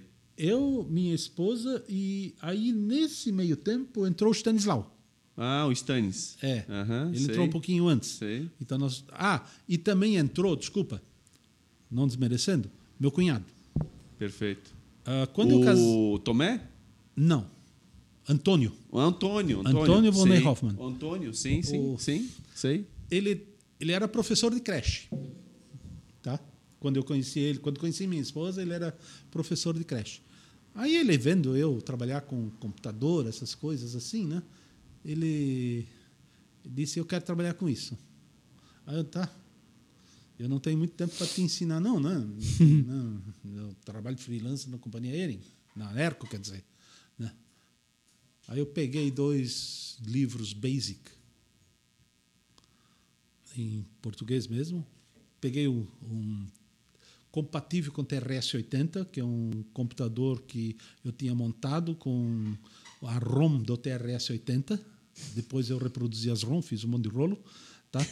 E disse, ó, tem aqui dois livros. Tu digita isso aqui, tá? Aqui no computador. Isso tem que fazer o que está escrito aqui. Se não fizer, é porque tu digitou errado. Procura o que, que tu digitou errado. Aí ele começou a digitar aqueles programinha pequenos. É programa de vírgula correndo atrás de asterisco, essas coisinhas assim, tá? Sabe, os joguinhos bem Sim, simples sim, assim. sim, sim. Tá? Ah, e aí ele foi aprendendo o Sim. basic. Aí chegou. ah, ah, não se esqueçam. Eu sabia inglês, que pouca gente sabe. Sim, Hoje pouca gente sabe. exatamente. Tá? Se pegar na área de programação, você sabe ler inglês direitinho? Uh-uh. Tá? Pode até saber ler, mas interpretar e entender, daí tá, aí ferrou tudo, tá? Não sabe nada. Isso é hoje. Sim, sim. Na época Imagina era na época. muito pior, muito, Sim. muito, muito pior. Sim, sim. Tá? Eu sabia inglês. Ahn, sabia programação de computador, Sim, do CETIL sim. tá? S- sabia partes da parte administrativa, financeira, contábil das empresas. Por quê? Bom, trabalhando no CETIL com esses sistemas, tu vai aprendendo. Sim. E eu fiz o curso de contabilidade lá quando era criança, 13 anos por aí, tá? Então eu sabia essas coisas todas. E sabia ter ideias de fazer um sistema também, né? E daí juntei em junho de 85, eu arrisquei e comprei meu primeiro IBM PC. Tá? 10 mega de disco, que era assim um negócio enorme. Sim. né? Não era 10, era 20, desculpa. 10 foi um outro depois. 20 mega de discos. Ahn, vontade de fazer alguma coisa naquilo, que também precisava. A- lá naquela época o Antônio já estava razoavelmente bom, depois de um ano e um pouco. Nem era um ano, era meio ano e um pouquinho, trabalhando comigo, né? como assistente. Eu fazia freelancer, mas ele ficava na minha casa estudando, basic, e fazia certos serviços para mim. Pois é, não, não tinha sede a empresa, era na tua casa? Na minha casa. A sede era na minha casa. Na tua tipo, No- sede fixa, eu digo, sede Isso, própria. isso. Era no quarto da empregada e no banheiro da empregada. Mas Começou tu ali. moravas já em Blumenau daí nessa Já. época? Aham. Casa minha própria, né? Uhum. Que eu construí no tempo de Cetil, ganhava bem. Aí peguei uma herança da minha avó e mais um outro imóvel que eu vendi em Dayal e mais um Porque tinha até aqui, departamento de empregado, então já estava até bom essa casa já. Sim, tinha até empregada. Eu tenho até hoje essa casa, né? Ah, morei nela até dois anos e meio atrás. Ah, Era minha casa até dois anos e meio. Agora eu fui para um apartamento. Então, que é, que é na região da Vila Nova, né? sim, Uhum. tudo lá. Ah, enfim, o que, que eu ia dizer? Aí com o Antônio, aí tu Com Antônio. com essa questão da contabilidade, teu em junho eu conhecimento. comprei BMPC, Isso, 640k de memória, perfeito. né? Era um XT ali? Era um XT, na verdade, Aham, porque tinha disco. aham. Quando tinha disco era chamado XT. Sim. Quando não tinha disco era chamado PC. Perfeito. É, é essa a classificação na época. Aí eu ah, só faltava o compilador. O que, que eu vou usar? Eu assinava revistas americanas, que pouca gente, ainda mais revista de informática. Quem é que vai assinar uma revista de informática americana? Ninguém sabia ler inglês? Ninguém sabia ler inglês. E era difícil assinar. Naquela época, para tu assinar uma revista, tu tem que fazer uma remessa de dinheiro, de dólar. Tinha que ir lá no câmbio, eu ia no câmbio do Banrisul e fazia as tratativas lá. Mas era uma operação de câmbio assinar uma revista Caramba. na época. Sério. Loucura. O cara não ia fazer nunca, só se quisesse muito, né? Senão. Então eu assinava. Na época eu estava assinando duas revistas. 80 micro e, e uma chamada Dr. Dops. Nome esquisito. DR. Ponto, né? Dr. Dops. D-O-B-O-B-B-S. nome de uma pessoa lá. E aí eu via que lançaram a Borland lanç, abriu uma empresa, Borland, lançando o Turbo Pascal. Aí que entra um negócio importante que talvez você sabias da época. Pascal da Borland. A gente ensina até hoje na faculdade. Uh, o que, que tinha antes de Pascal? Era um Pascal padrão, ANSI, difícil, chato, cheio de nove horas. E esse Pascal da Borland revolucionou a forma de você editar um programa e botar para compilar, testar, vir para cá, vir para lá, sem muita novela, uhum. tá? Porque se você pegava o ANSI Pascal, aquele ISO não sei das quantas, ISO não sei das quantas, atendendo a todas as normas, aquilo era complicado. Não, porque você tinha que compilar, daí você tinha que link editar, você tinha que fazer isso, fazer aquilo. Ah, não dá. Então, o negócio meio que por baixo dos panos e rápido era muito melhor, que é o Turbo Pascal da, da Borland. Né? Hoje na versão 7.0, que todo mundo utiliza eu, ainda na faculdade. É, eu só fui na versão 1, 2 e parei por aí, tá? Porque depois veio o Delphi e o Delphi nos deu grandes problemas. O Delphi não aceitava executáveis muito grandes. Uhum. Ele crachava. Ele pifava uhum. o Delphi. Aí a gente teve que abandonar. Bom, lá depois, na década de 90, isso, né? Sim, sim, Quando mais para frente, né? Mas lá em 85 daí, aí eu falei com Pereira, Pereira ia para os Estados Unidos, ah, me compra essa, esse, esse compilador aqui, esse software, né? Turbo Pascal, baratinho, 80, desculpa, 49 dólares era na época, enquanto outros compiladores eram tudo 100, 200, 300, 400 dólares. Esse troço aí seria 49 dólares, preço de um livro com um disquete junto. A Borland fez essa boa sacada, foi o início extraordinário da Borland, né? Mas depois se perdeu-se a Borland. Ali virou Delphi, virou Enterprise, que agora é embarcadeiro software, se não me engano, né? Ah, tá perdida no mundo esse troço aí. Mas enfim, daí ele comprou para mim, mas eu em segredo daí eu pensei o seguinte, vamos fazer alguma coisa, eu falei com a Inês, né? Isso em julho daí. Praticamente no final de julho. Aí a Inês uh, descobriu que ia ter uma feira de microinformática da Microtech em Joinville. Em, sabe, Joinville, né? Sim, sim, claro. E aí, indo lá, conseguiu ver que tem uma empresa interessada num sistema de contabilidade. Para comprar um sistema. Para comprar um sistema. Aí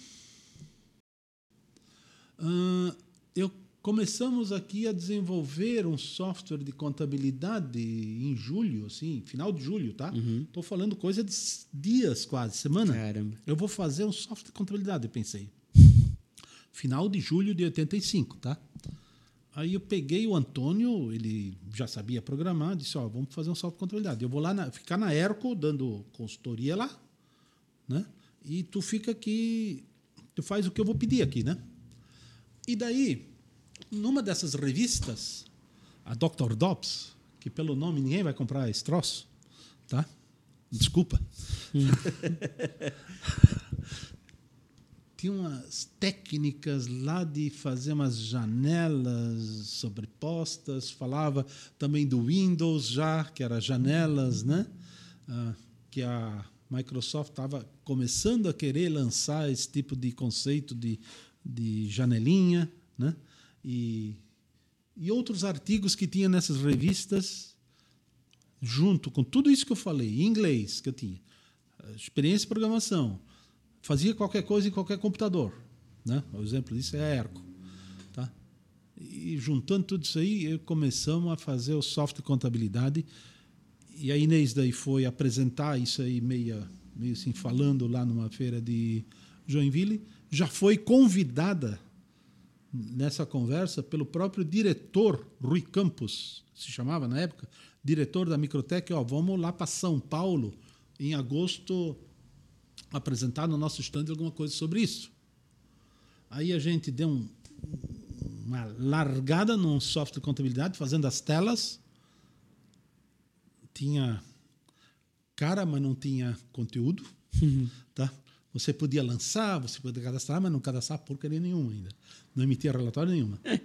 Ali era o Liscal? Não. Era contabilidade, PCDC na época. Tá? E aí a gente começou. Lançamos lá, mas o software só ficou pronto em dezembro.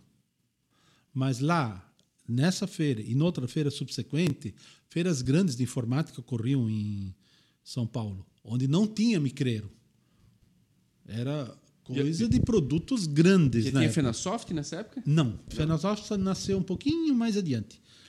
Era essas em fre- essas da agora nem sei mais como é que tá. Era outra instituição, como é que se chamava aquela instituição mesmo? Sei lá, outras grandes instituições de informática, né, que existiam na época. E vocês foram a São Paulo daí nessa. Sim, a Inês foi no início em Joinville e daí eu fui com ela junto com o Antônio para apresentar ah, nosso embrionário sistema de contabilidade PCDC. Aí, PCDC. A gente fez uma caixa bonita, a exemplo das caixas americanas de software. A caixa a gente copiou o formato da caixa, o tamanho. Estou falando de Sim, dimensão, sim, né? sim. É a mesma coisa que, vamos dizer, na ramo têxtil, você tem uma caixa para jogar uma camisa dentro. Sim, a embalagem no Uma caso. embalagem. Aí na época era muito marcante isso, né? A Isso. caixa do software. Isso, É. com manual lá dentro e tudo mais. A gente fez isso em questão de seis meses. A gente começou, terminou o sistema, recebeu diversas pro- propostas de distribuição, recusei todas. Eu, nós mesmos íamos fazer a distribuição, porque eu disse para Inês, na época, que o meu sonho era fazer software, a gente vender pelo correio e nem ver a cara do cliente. para não me incomodar. Tá. Desculpa falar isso, tu, tu- tu é meu cliente, mas tu vai dizer, porra, cara, que ineta é essa? Onde foi me meter? É bem isso aí. Tá, é que como ele Mas é que o senhor é muito técnico, então tá Isso. certo. É, a visão do técnico é fazer o programa e, e entregar. Fazer bem bonitinho É. e larga a camisa lá dentro. É né? com a Inês atender o cliente, é com a Inês se resolver com o cliente. Isso, e depois com o Stanislau da manutenção, do recebeu as bombas que não deram certo, para daí ver se é eu, se é o Antônio, ou botou uma outra pessoa. Tá? Era assim. Acho que na tua indústria também vai ser assim Sim, com sim, o técnico sim, lá. tu vai botar ele. Sem dúvida. Agora deu um problema aqui, sei lá, nessa roupa aqui. Sem dúvida. Tá. Vai mandar o técnico lá? Não, vai um outro lá que vai ver o que, que é para transmitir para o técnico. Não vai a é. costureira lá. Isso, não vai a costureira É, lá. não faz sentido. Sim. Eu era um costureiro muito bom, tá? Então não faz sentido. E, e, e aí lançou o PC. Como é? PC, DC. PC, DC. PC de. com- Vem do IBM PC. Personal PC, computer, né? Personal Computer.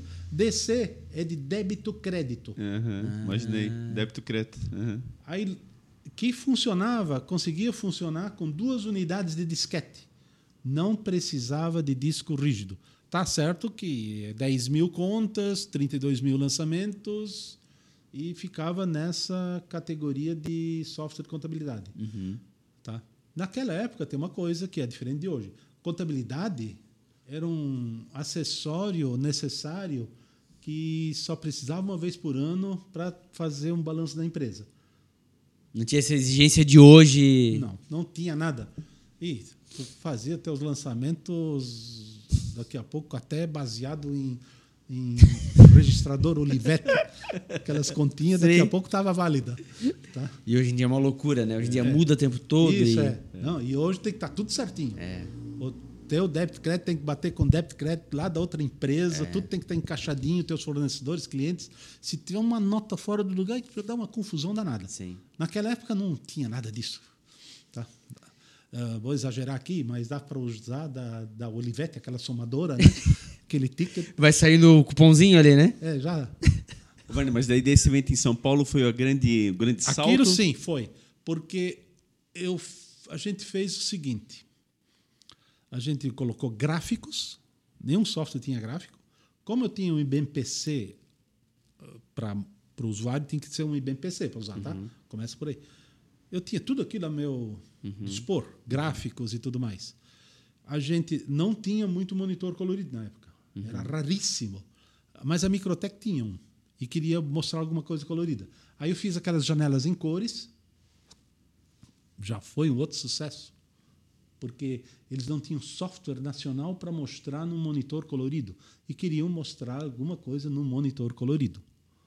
Tá? Então aquilo foi um sucesso também. Tá? Olha só.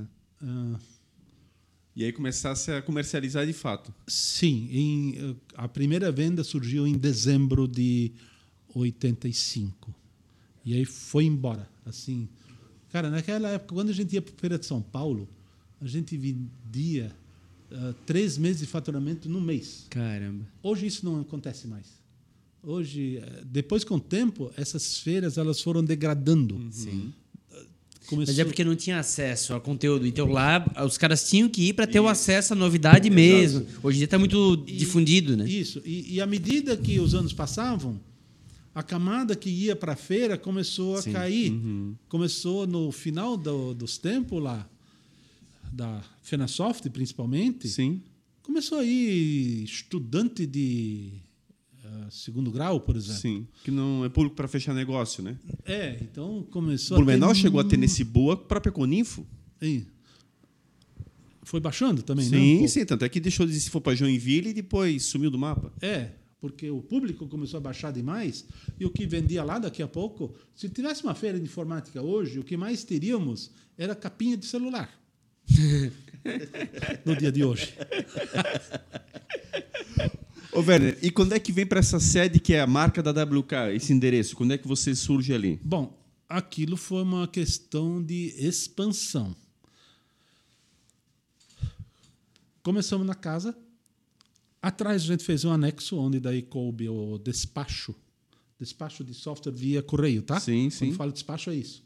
Tá? Que o software não tinha, tinha telefone e tinha correio. Sim. Qualquer coisa que não cabia no telefone tinha que ir pelo correio, tá? Era assim que funcionava na época. É sério. Eu até tinha Não, modem. sim, não tinha internet, Mas o cliente nada. não tinha modem. Sim, sim. Não dava nem para transmitir. Sim. Apesar de eu ser, na época, um espe- especialista em transmissão. Sim. Tá? Ah, então, fizemos um anexo atrás, começou a crescer, crescer, crescer, não cabia mais todo mundo. Tava gente já indo para a sala da minha casa. tá? Começamos dois trabalhando na sala da minha casa. Aí vagou a casa da frente. Né? Aí a gente pegou e alugou. E ficou lá. Tava bom lá. Até que veio o plano Collor.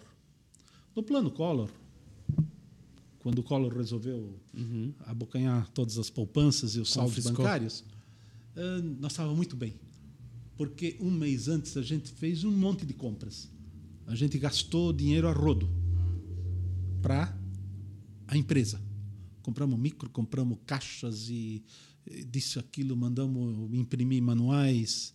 Foi assim uma loucura para ser desovado o dinheiro, porque em fevereiro a inflação acho que chegou em 80 e poucos por cento. Loucura. Em fevereiro de, de 90, né? Então a gente se livrou do dinheiro. Tá? E aí veio o plano Collor e a gente estava de boa, porque a gente aceitava moeda podre. Eh, que se chama de moeda podre, né, na época. O que, que é moeda podre? Dinhe- eh, a gente aceita para vender eh, ou para comprar. ah, tinha, do- tinha o plano Collor foi o seguinte: tem uma moeda boa, né? E e, e tinha agora um, um novo renascer do dinheiro, que a gente chamava até de moeda podre, porque tu se tu vende naquilo, tu pode aceitar aquilo, se, né? E daí, se tu não tem dinheiro preso, tu pode até usar aquilo para fazer negócio, pagar folha de pagamento e tudo mais. E o que a gente só tinha era folha de pagamento, porque o resto das nossas operações estava garantido por aquele gasto enorme que a gente fez em fevereiro, que esse plano saiu em março. Né? Não sei se. Uma ah, troca de títulos, basicamente. A moeda podre. É. Era como trocar título. É. Era tipo isso. Então a gente podia aceitar aquilo na boa. E outras empresas já não podiam aceitar, porque para tocar os negócios precisava de dinheiro bom, muitas vezes, né? que a- as empresas precisavam de girar. E a gente não tinha esse problema, porque não tinha dinheiro. A gente fez uma sacada muito boa em É que o dinheiro Por é causa- moeda mesmo. para se livrar da inflação, a gente gastou. Porque a gente Perfeito. precisava fazer algumas coisas, então um Até- jeito é investir em umas coisas materiais. Perfeito. Aí tu não tu tá isento da inflação, pelo menos naquele, naqueles itens. Ma- Mas daí já era essa sede nova que o senhor Não. tava? Ainda não. Aí tá, aí já estava na casa. Na casa. Mas a casa também é naquela região ou em outra região? frente Do da casa outro dele. lado da minha casa. Mas, lá na na mas- rua. mas- mas Na mesma aonde- rua. Mas aonde? Em que bairro? Aqui na Vila Nova. Vila ah, Nova. onde é, onde é. a empresa hoje? Não. Não, Não, mas onde é a minha casa. a empresa também é na Onde Vila Nova. minha É, mas não é no mesmo local. É, era na frente da minha casa, num morro. Residencial. Ele mora perto da Secretaria Regional. Ah, tá, entender. tá, tá. Era ali. Tá. É. Enfim, daí ah, chegou o plano Collor e a, a proprietária da casa disse: ó, ah, levaram todo o meu dinheiro e eu preciso de dinheiro, né? Então eu preciso aumentar o aluguel teu aqui. Numa hora que todo mundo rapou, quer dizer, o governo rapou o dinheiro, querer aumentar o aluguel, isso não A conta não fecha, né? a conta não fecha. É. Não, então nós vamos sair. Tá. É para eu sair em um mês porque ela quer alugar num aluguel novo. O aluguel novo, não, não sei se era o dobro ou o triplo que ela queria, porque ela estava sem dinheiro, o governo levou todo o dinheiro e ela queria dinheiro, e, mas era uma mãe de família, né? Então não faz sentido o que ela pediu, não, ela não estava ligado a um problema nacional de economia. Então a gente saiu. Vou pegar isso aí, pronto, tchau. E aí a gente alugou uma área bem maior, que é ali onde é que está a Torresani hoje, aqui na Rua Joinville. Naquele prédio da onde era da Antártica, né? Ali tem um prédio e lá a gente pegou um andar todo, alugou. E lá que nasceu a Microton também junto, tá? Ah, perfeito. Lá, foi lá, em ah, 90, tá? Deu um espaço lá para nascer isso. Porque o Walter Koch, ele, por pressão da esposa, ele queria ir para Londrina, que a esposa dele era de Londrina, e em 90, o que, que não tinha em Blumenau? Era shopping, em Londrina já tinha shopping. Não tinha a mãe dela, que a mãe dela era lá de Londrina. e não tinha supermercado que presta, porque só tinha o Fitzenreiter. Alguém sabe o que que era o Fitzenreiter? Do lado do falar, shopping, né? sim, É, sim. do lado do shopping. É. Depois virou Tá. pão de açúcar, né? Era, virou pão de açúcar. A gente já entrevistou aqui um rede de mercado que comentou essa história. Da rede top. E, e aquele supermercado não era aquela atração toda. Não sei se lembram. Não, vocês talvez não lembram. Mas, sabe, era um negócio meio. Londrina é maior, né? Londrina já é do gabarito de Joinville, na verdade. Sim, Londrina tinha É. shopping, tinha supermercado, Sim. tinha um negócio. E tinha a mãe da, da esposa do Walter Koch, tá? Que era um outro item importante. Então, figura. Então, ele disse, ó, eu vou sair. Arranja outro aqui. Aí, naquela época, daí a nossa vendedora local aqui, que era a Rosângela Balzan, A esposa do, do, do Stanislau. Stanislau. Ó, tem, tem, tem que pegar o Milton, Milton, Milton, Milton. Aí entrou o Milton na história, tá? Mas já, é- já com microtom, já? Aí com o microtom. é. Ele funda a microtom. Isso. Porque Aham. naquela época Mas- a gente tinha uma ela- coisa interessante ela só, aqui. Ela só era parceira da WK ou chegou a ser sócia em algum momento? Não, parceira tudo só. parceiro. Naquela época, em 90, 91, 92, 93, a gente tinha um acordo de cavalheiros que se chama em, em como é que é? Bigode, fio de bigode, Fio do da bigode. gaveta, essas coisas assim. Ó, vou fazer dali da tua área que é mais fácil de entender. Eu fabrico camisas para homem, você fabrica camisas para mulheres, você faz toalhas, você faz Ninguém concorre diretamente com isso. ninguém. Ele lá faz toalha de mesa, tu toalha de banho, né? O outro faz vestido, o outro faz não sei o quê. Todo mundo produz, mas ninguém concorre diretamente com ninguém. Isso é. E a gente faz um softwarezinho de um interligar no outro, assim. Uhum. Tá? O seu Milton era programador. Ele era. Sim, ele saiu de Cetil de- bem depois de mim. Falo bem depois. Ah, ele vem do Cetil também. Veio Milton Campagnolo, veio de Cetil. E já tinha a dona Sueli nessa história? A esposa dele Também já veio tava? de Cetil. Também veio do Cetil? É. Os dois são de Presidente Prudente. A Sueli nasceu em Presidente Prudente, casou lá com ele, E aí veio trabalhar no CETIL por um tempo. E aí depois de mim ele saiu e fez software de. Na época a gente chamava de ativo fixo, que é o controle patrimonial Sim, hoje, o nome sim, sim. mais pomposo. Mas ela também era programadora? Não. Ela não, né? Ela era digitadora lá. Ah, depois virou professora. Depois, e tal, né? sim, era professora também e fez a parte administrativa, Isso. financeira do Como a tua Milton esposa fazia na WK, ela fazia na Microton. Isso. Uhum. Espelharam isso, digamos, né? Essa situação espelharam. Outros que espelharam um pouquinho isso, acho que foi o Pereira com a Daisy, né? Esposa do Pereira. Eu já não conheço bem ela. Eu sei quem é o Pereira, mas a esposa não sei quem. Sim. Ela era operadora de computador no CETIL, a esposa dele. Uhum. Tá. E aí tu cede um espaço então nesse andar para Microton, surge É, ali também. isso. E também Patron Informática, que fez um software de engenharia para construtoras e para engenheiros, cálculo de estrutura. E quem que é essa pessoa? Quem que Era Walfried Faldeck, um amigo meu que entrou no, na WK Sistemas como instrutor de software. Ele era engenheiro, mas era amigo meu desde a infância, desde os meus 10 anos, né? E entrou para como instrutor, à parte. Ó, tá aqui, eu tenho uma sala montada com quatro computadores, eu disse na época, né? Tu dá aula, queres dar aula para a minha turma, então ele disse, ó, eu dou aula, mas é uma semana sim, uma semana não. Na semana não, eu quero fazer um software de engenharia nos teus computadores. Tudo bem. E na semana sim, eu daí dou aula para teus clientes que querem ah, vir para cá. E daí desse andar para a sede própria, quando é que acontece essa mudança? Bom, aí, esse- aí a gente teve um sonho de ter uma sede própria, porque lá era alugado, né? E a gente daí teve um dinheiro, tá? E um empréstimo do pai da Inês, que vendeu um imóvel em Timbó, que era um comércio, e resolveu vir morar em Blumenau, perto de todo mundo aqui, dos filhos, ah, e morar sem se incomodar tanto, tá? Em vez de ter um comércio. Tá? E aí a gente fez lá depois, na rua Almirante Barroso, a gente comprou um terreno e começou a construir a WK Sistemas. Depois a gente foi comprando os terrenos do lado, chegando até perto daquela hamburgueria que tinha lá. Sim. Aquele terreno não interessou. Por quê?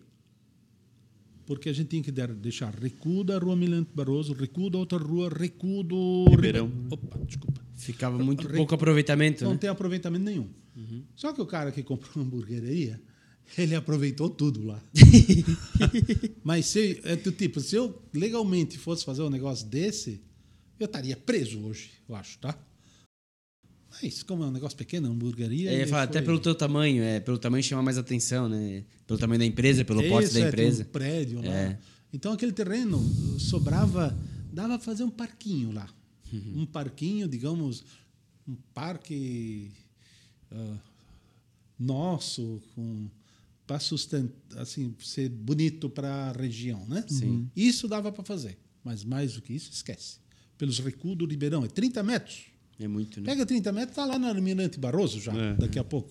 Ô, na Werner, e que ano que é que você começa a construção ali? Bom, Do... essa construção daí começou praticamente em 91, digamos. 91. 90 para 91.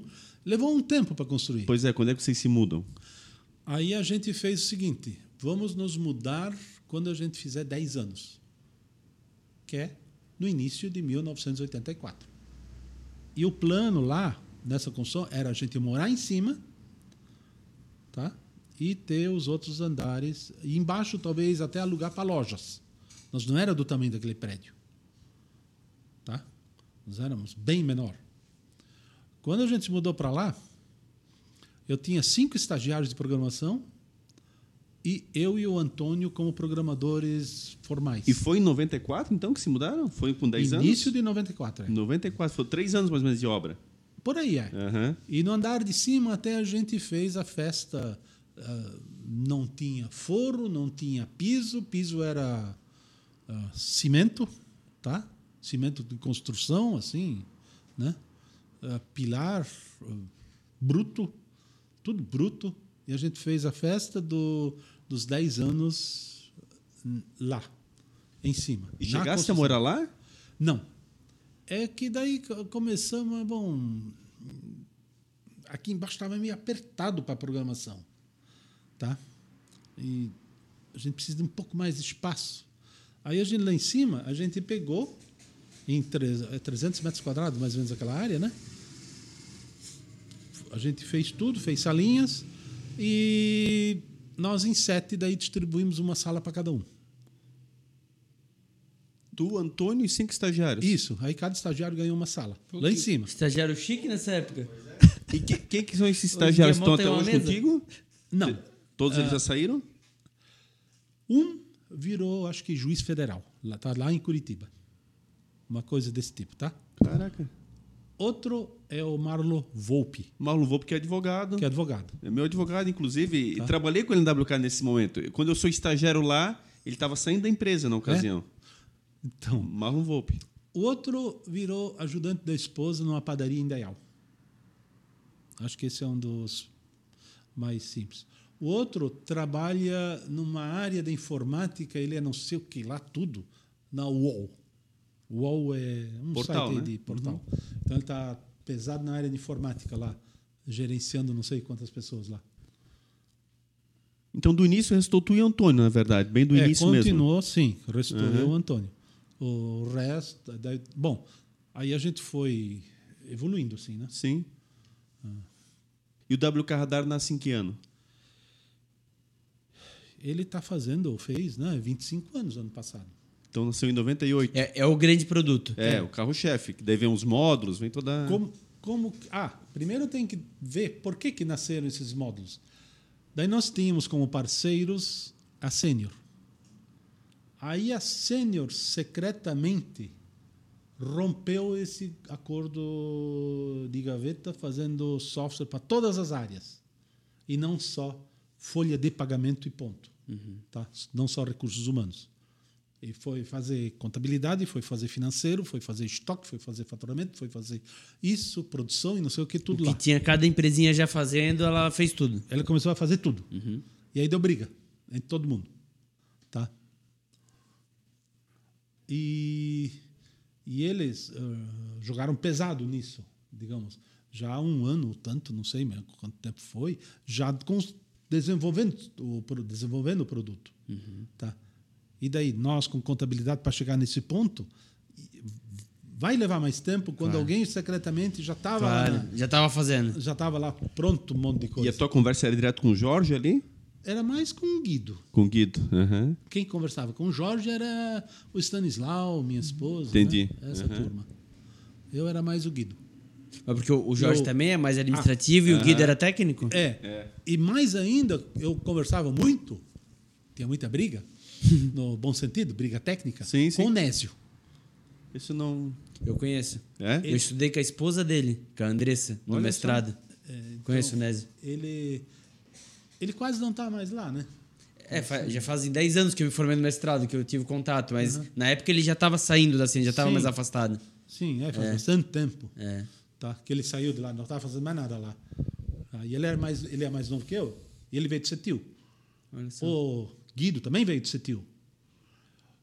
O Jorge, na verdade, era um cliente do Setil. A Fazolo fabricava cintos lá em na região de Bento Gonçalves. Não sei se era em Bento Gonçalves ou numa cidade pertinho lá. Olha só. Acho que era uma cidade perto. Que era, ele era um grande cliente Setil da empresa dele, a Fazolo. Aham.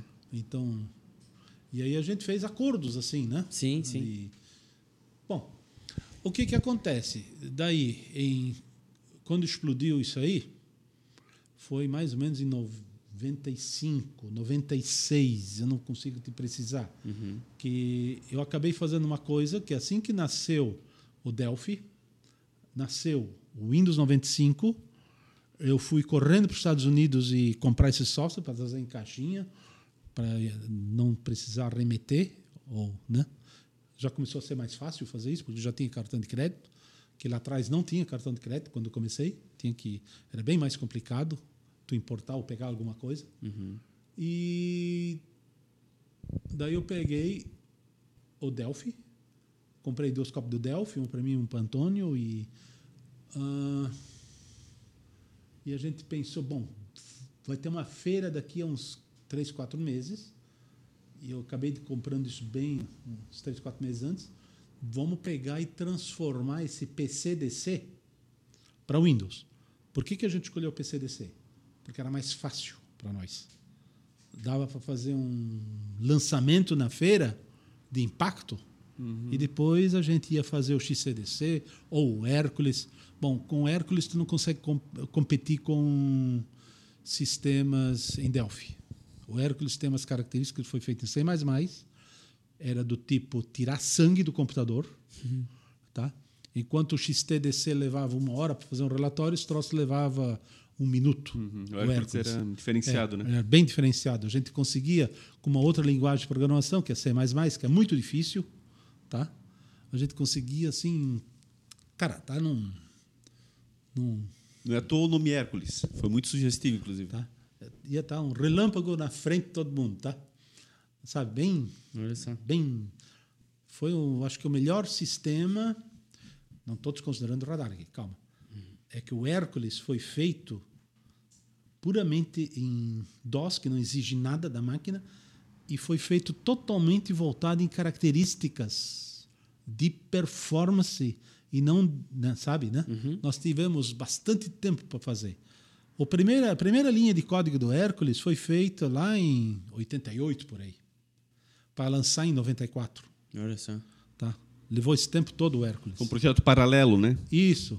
Enquanto ah, o Antônio dava algumas manutenções no PCDC, XTDC e também programava um pouco no Hércules, eu estava só em cima do Hércules, eu, tá? Para lançar ele né, com um produto relâmpago de desempenho. Tá, tu levar uma hora para fazer um relatório em Delphi e depois tu levar um minuto em C++, isso é um impacto enorme. Imagina, Sem tá louco? dúvida. Tá? É, para o cliente. Sem E aí dúvida. ele serviu de base pro radar? Sim. Aí o que, que acontece? Aí em 80 e. Quer dizer, o que que é 80? Em 95 a gente lançou em três meses um software pro Windows 95, né? Em janelinha. Cara, aquilo deu um impacto Orientado a objeto, né? lá, em, lá na feira de São Paulo, quando a gente lançou. eh, Deu um impacto. Aí a gente foi, bom, fizemos PCDC, agora vamos fazer o XCDC. Aí a gente esbarrou num problema do compilador do Delphi. Passou de um mega e tanto, ele gerava besteira no código que o software não funcionava. Isso foi bem nítido, bem determinado por nós. Trocamos de máquina, trocamos de lugar, trocamos de programador, um olha, o outro olha. Não... Cara, a gente estava apanhando, digamos, né? Apanhando mesmo. Gastamos horas, para não ser dias ou até meses, até descobrir, não, não dá Delphi aqui. Delphi está fora. O problema estava na linguagem. Da linguagem, é. Alguma coisa eles fizeram lá que não suportava um certo tamanho. Corrigiram isso depois, Delphi 2, Delphi 3 e 4, mas cada um desses Delphi tinha outros problemas. Não sei se tu chegasse a ver esse tipo de coisa. Não, eu fiquei sabendo assim, mas não é da minha, da Não minha era- época e não, não acompanhei bem isso aí Sim, certo. Não, mas, mas- soube dessa. Ouvi, eh, Sim, sim, isso é bem vários- clássico na história. Sim, bem, Aham. bastante problemas. É. Bom, a gente terminou no Delphi 1. No máximo, Delphi 2 fizemos uma outra coisa, eu acho que ainda. Tá. Bom, aí eu peguei aqueles cinco ah, já ex-estagiários. Acho que já sobrou quatro, não me lembro mais agora, né? E mais eu e o Antônio. E aí, com esse. A gente tinha que fazer alguma coisa em Windows agora. Porque o Delphi não dava. A gente tem que programar alguma coisa em Windows.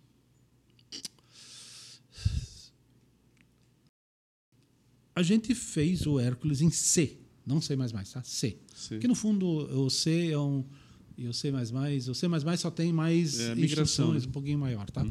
Mas no fundo os dois têm a mesmo mesma característica de desempenho. Em C++ você pode programar como se fosse C também, não tem problema nenhum. Aí o tá, não dá. Não dá o Delphi e C, C não tinha características suficientes para a gente fazer uma boa coisa em Windows. C++ já tinha mais classe, tinha mais classes que eu falo é bibliotecas. Sim, sim. Não é classe de pessoa, tá? Sim, não, não. Biblioteca. Classes internas, sim. Classes internas, bibliotecas internas, ajudas internas, digamos. O, o C++ tinha. Com MFC da Microsoft. Tinha o C++ da Borland também. Uhum. Com, acho que era OWL. Tá? Então, tinha esses. E era uma época onde nos Estados Unidos, nas revistas e nas feiras que a gente ia, tinha lançamento atrás de lançamento de softwares de ah, desenvolvimento rápido de software. Programas onde você eles divulgavam como você arrasta só os ícones e o teu software está pronto. Na verdade, a gente sabe que não é isso, tá? Não é bem assim. Arrasta teus ícones e teu software está pronto. Você- E o usuário pode fazer isso. Se isso fosse verdade, tu não precisava comprar o radar. Não precisava comprar software nenhum. Isso é uma mentira. Não sei se. Sim, não, perfeito. Não é mentira isso. Tu customizava teu software mesmo, se fosse assim? É. Então, isso não Mas esse é uma o no code ou nada a ver? É outra não, coisa? nessa época não se falava Ah, tá. isso. Não, isso é de agora. Ah, tá. Ah, tá. Agora tem essa coisa ali do. É, o low code e o no code. É, essas coisas assim, né? Que também eu não sei onde é que. Porque uma, uma coisa é fácil tu produzir um software só arrastando coisa para lá e para cá. E na hora de uma manutenção, como é que fica? Que aquilo está pronto, produzido. Uhum. Que aquilo é uma etapa arrasta no desenho, vai para cá, compila, tá pronto, produzido. Só que o que está produzido depois é na linguagem final. Como é que tu vai dar manutenção naquilo? Sabe? É um problema. Que nem esse negócio agora de inteligência artificial que tem lá. Tá? Tu fez lá uma redação bonita. De repente tu precisa dar uma correção aqui ou lá que não saiu tão como tu querias, digamos, né? Estão falando que não vai ter mais programador. Tá, desde que tu especifiques Sim. tudo, linha por linha, item por item, do que tu queres. E aí tu quer mudar uma coisa depois, aquilo está pronto. Não, não é assim, tá? Esse RAD, Rapid, eh, Desenvolvimento Rápido de Software, que se chamava na época, aí tinha várias linguagens prometidas para isso. Não era só Borland, Microsoft, era Code Builder, era um. Tá? Tinha daí Visual Basic, que a gente poderia utilizar de repente. Né? Então, nós tinha Pascal, Basic, C, C++, várias. Então, peguei aqueles ex hum, estagiários, a gente fez o seguinte. Era um grupo, eu e mais uns, acho que sobrou uns quatro ali. Tá, eu trouxe essas linguagens aqui dos Estados Unidos agora. Tá? Nós temos que fazer um software novo. Tá? Que é para Windows. 100% Windows. Escolhe a tua linguagem para favorita e faz um programa de cadastro de videolocador aqui. Uhum. Tá? Que videolocador era típico de. Era o clássico. Era o clássico para fazer clássico. TCC. É. Mas nós lá na empresa, a gente pegava isso, tipo um cadastrozinho com os movimentos, para ver se o software era bom, se dava para desenvolver. Né? Que a gente, como já era todo mundo programador, fazer um software de videolocador, a gente fazia, enquanto isso era um TCC para um universitário, a gente fazia isso em uma semana, estava pronto. Eu aprendi a primeira linguagem Clipper, foi assim. O projeto final era o, o software de locadora. Sim.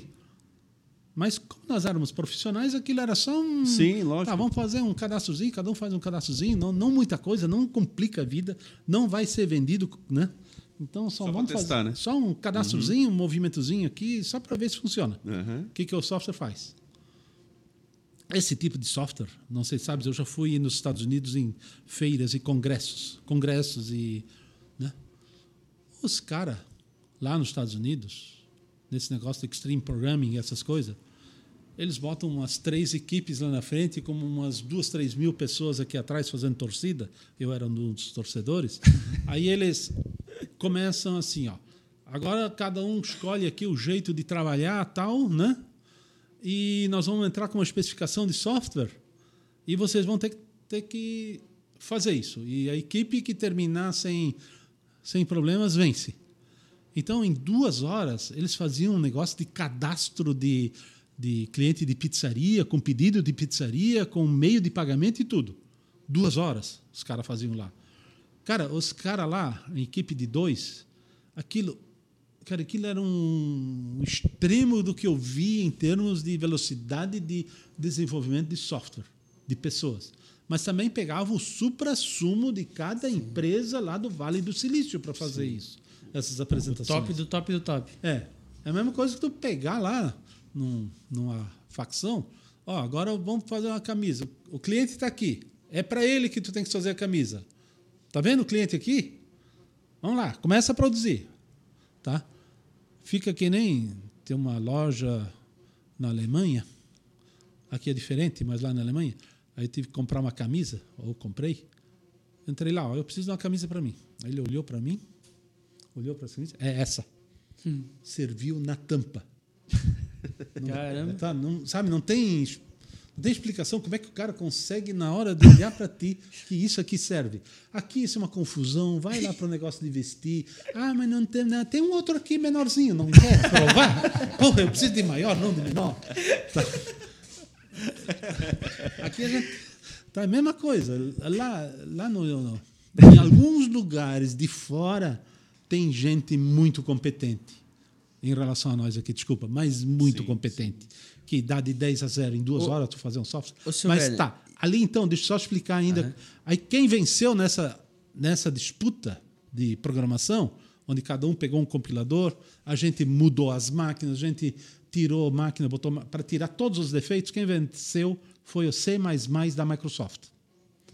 Tá? Porque os outros estavam tudo instabilidade na compilação, instabilidade na execução, tá? Era um horror na terra alguns desses softwares.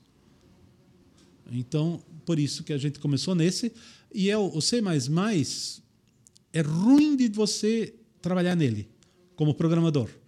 Mas a gente não faz software para vamos dizer, para o deleite e alegria e satisfação do programador. É pro e resultado sim para deleite, satisfação e alegria do usuário do software. Esse é o meu lema lá. Perfeito. Nós não fazemos software porque o programador, bom, ai, a gente precisa fazer isso aqui em Java, porque Java não sei o que, Java não sei o que. Tá.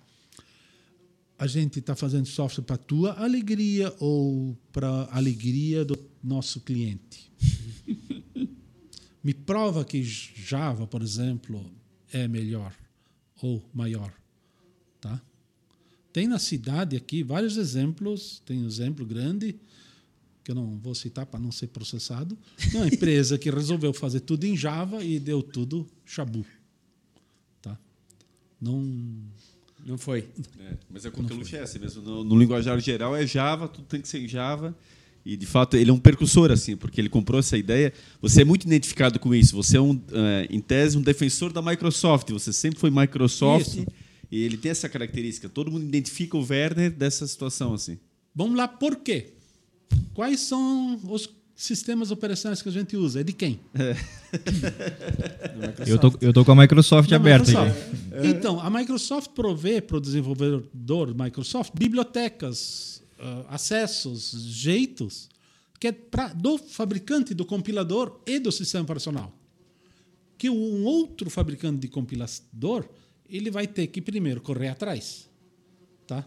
E não existe mais hoje em dia, tem o Linux, mas Linux tem uma diversidade de distribuição de tipos de Linux enorme. E quem é que usa Linux no. Tu não. Fora meu filho, ninguém E, usa o- Linux. e- e o nosso irmão?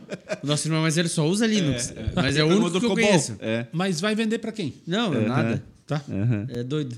É, não, não Mas- vende. Mas tu vê como essa marca é forte. É episódio curioso. Essa camiseta que eu falei para ele que eu ganhei quando trabalhava lá, o Windows XP, quando eu chego na, na FURB, fazer ciências da computação, o pessoal já identificava. Tu trabalha no WK? Ah. Pela marca da Microsoft na camisa, olha a relação que já tinha com ele em relação exatamente a essa fama no- na área como um todo, né? Tudo que vinha de novidade, basicamente você trazia ali Sim. nessa parceria com a Microsoft. Ô, ô, Werner, a gente tá chegando no final, né? Precisamos encerrar, mas a, a WK chegou em que tamanho na sua época? Quantos funcionários chegou? O senhor era o senhor mais cinco. O senhor e o seu Antônio mais cinco. Chegou em que tamanho esse sonho? Agora, eh, não é sonho, tá? É pesadelo. tá uns 80 desenvolvedores Que por aí. legal. Mas isso para mim é pesadelo, tá? Ficou muito grande. É, porque um bom software, uma meia dúzia dá jeito, tá? Graças a Deus a gente tem áreas, tipo financeiro, contabilidade, recursos humanos, hum, faturamento, estoque, essa coisa toda, né? Então, cada uma área dessas, no meu ponto de vista, não pode passar de uma meia dúzia de pessoas. É que ele virou um RP, né? Ele, É. virou- ele deixou de ser. Porque aí o que, que acontece hoje em dia? Uma equipe tem que conversar com o outro por causa da integração. Sim. Aí tem que cuidar para um não repetir a tarefa do outro. E isso dá muita reunião, muita comunicação, muito chabu. Graças a Deus, ah, eu trouxe dos Estados Unidos uma ideia de lá, e que, de- que é o teste automatizado. E o meu filho daí melhorou esse teste automatizado, virando realmente um teste automatizado. A gente tem mais de mil máquinas virtuais distribuídas numa centena de máquinas físicas que a cada compilação fazem um teste de cabo a rabo dos diversos modos, das diversas funções, para garantir, se alguém mexe num ponto e vírgula, que aquilo ainda funciona. Tá? Mais um que matou minha profissão. no, no outro episódio, a gente recebeu aqui um outro programador que falou também de teste automatizado. E na empresa que eu trabalho, eu fazia teste. Eu era o, o key user de testes. Então, mi- meu emprego está indo por água abaixo. Não, tu tem que administrar a infraestrutura de teste automatizada, que no nosso caso é composto de uma centena de máquinas físicas, com todas aquelas máquinas, aquelas máquinas virtuais, de limpar a máquina todo dia, fazer toda uma série de scripts, tá? E No isso seu é feito caso, limpar é um paninho e um álcool em gel. E alguém precisa escrever o que que tu quer fazer, fazer a simulação do cliente. Isso precisa ser feito uma vez. E isso leva duas, três vezes mais tempo de fazer do que tu testar uma vez, do tipo, estou testando aqui. Entendi. Porque aquilo tem que ser registrado, aquilo tem que sa- sair de uma base que você conhece e ir para uma base de dados que você consegue conferir que aquilo deu certo. O, o seu filho também é programador? Também Ele é pegou TI, esse. Sim. Mas ele, pegou esse talento do senhor, assim, de também programar ou ele é de outra área? Ele, ele é, ah, fez administração. Administração. Ele começou ciência da computação, mas achou muito difícil, muito chato, tá? E foi para administração. Aí foi fazer o NPOR, que é exército, Sim, né? do exército. Ele implorou para entrar lá. Ele quis ir para o exército, tá? E aí ele, quando voltou, eu disse, ó, tu precisa me arrumar esse teste automatizado aqui. Eu sei que tu sabe, porque tu sabe inglês. Então vou te mandar para os Estados Unidos num curso de teste automatizado. Tu vai fazer um curso mesmo, porque as pessoas que eu tinha para o teste automatizado não cabia na cabeça delas de que isso tem que ser executado lá sem tu ver e tem que sair só um sinal. Deu certo ou deu errado. E sem precisar de pessoas no meio do caminho, se incomodando. Porque fazer um teste manual é um saco, desculpa. É um saco. Não faz sentido. Então você escreve os scripts que precisam ser substituídos às vezes, tá? Ali que o pessoal do teste entra. Porque se o programador, quer dizer, o analista de negócios faz uma modificação na tela, aquele teu teste já não funciona mais. Tem que ser jogado fora e fazer de novo. Então teu teu teu emprego está mais que garantido. Aí, ó. Desde que Tá não fica inventando de querer, não, eu vou testar rapidamente só uma vez aqui, gastar uma hora testando, Aí sai uma nova versão. Aí eu vou, tu vai ter que gastar mais uma hora ali. Não, tu faz um script, tu faz todo um. É um jeito diferente, tá? O Edinho, eu sei que nós estamos com os tempos todos estourados, mas assim, ainda tem alguns tópicos muito importantes. É um episódio épico, pedir desculpas em todos os sentidos, mas é, tem algumas situações ainda bem. bem dá para perder essa oportunidade. Primeiro, só para fechar aquela questão do Hércules ali, quando o senhor vem com a questão do radar, ficou em aberta essa situação. Dá o rompimento com a sênior, e aí o radar nasce por conta disto, quando há esta. te- Não. Já, já O radar, paralelo. A contabilidade nasceu um pouquinho antes do rompimento da sênior. Tá, já Porque- vinha ele então. Sim, já te- Tá. nós tinha que fazer uma coisa para esse mundo moderno que a lei de Moore estava dizendo que vai entregar cada vez mais coisas. Certo? Nós tínhamos o problema, quer dizer, a situação não é um problema, da internet vindo, tá? Tá. Que a gente precisava fazer cliente-servidor e não gastar banda, Perfeito. tá? Uh, to- Todas essas situações estavam vindo e a gente precisava nascer com um produto compatível com a modernidade. Não existia ainda o Windows XP. Perfeito. O que nasceu logo depois foi o Windows 2000, Perfeito. mas não o XP. O Perfeito. XP veio dois E anos o depois. Windows ME e o Windows 2000 ali Oh, naquela ocasião. Windows ah, 95, 98, 98. ME é uma gambiarra em cima do DOS. Perfeito. Tanto é que deu uma série de bugs, deu É. muito problema. Esses, esses aí é uma gambiarra no DOS, tá? Isso é dito por um cara chamado Mark Russinovich, que trabalha na Microsoft. E quem Eu usou tive- eu sabe, fiz né, um velho? curso com ele. Quantos bugs aconteceram, enfim, É. né? Essas versões intermediárias foram muito... É. Então, o Windows XP é o primeiro sistema operacional desktop derivado lá ah, quando nasceu o kernel do OS2. Perfeito. Isso é uma outra história, tá? Sim, o sim. S2 virou a IBM e a Microsoft se romperam. Brigaram Um judicialmente muito tempo, inclusive, sobre isso. Isso. E aí cada um ficou com uma parte do código e a Microsoft que fez o S2 migrou para Windows 3, 3.1, né? 3.11 para rede. E vai, vai para lá, vai, vai né? até chegar no Windows XP, 2000, XP, NT4, esqueci. Nós nascemos com o, o, o radar no NT4, na verdade. Em 98 ali, né? É. 97 nasceu, 98 O Windows NT, é. é NT 4.0. 4.0. Foi ali que nasceu o radar, nesse ambiente. Que basicamente é o primeiro sistema operacional que vem para a rede. Daí começa a surgir essa questão de login, de usuário, Isso. senha e todo esse compartilhamento. Antes, tem até uma coisa interessante que é da informática, antes a rede era Novel, Novel, sim. IPX, SPX. Todos os joguinhos funcionavam em Novel. Tu tinha que instalar rede Novel nos teus micros para poder fazer joguinho. Tá? O TCP/IP veio depois em 2000 porque a Novel fez uma estratégia eh, muito interessante para por, por causa do bug do milênio, milênio, eles inventaram que tem que comprar uma nova versão do Novel. E a Microsoft inventou, quem tem Novel ganha 25 ou não sei quantas licenças de TCP/IP e pode jogar até o Novel fora. Isso foi lá no Windows 2000, não sei se Sim, sim. eles fizeram uma briga Lembro disso aí. e aí a Novel, ó, que tinha 80 ou 90% do mercado de redes mundial, hoje tu não escuta mais falar na Novel. Sim. Como a Microsoft matou o Netscape Navigator também. Mesmo uma, É. uma situação similar. É.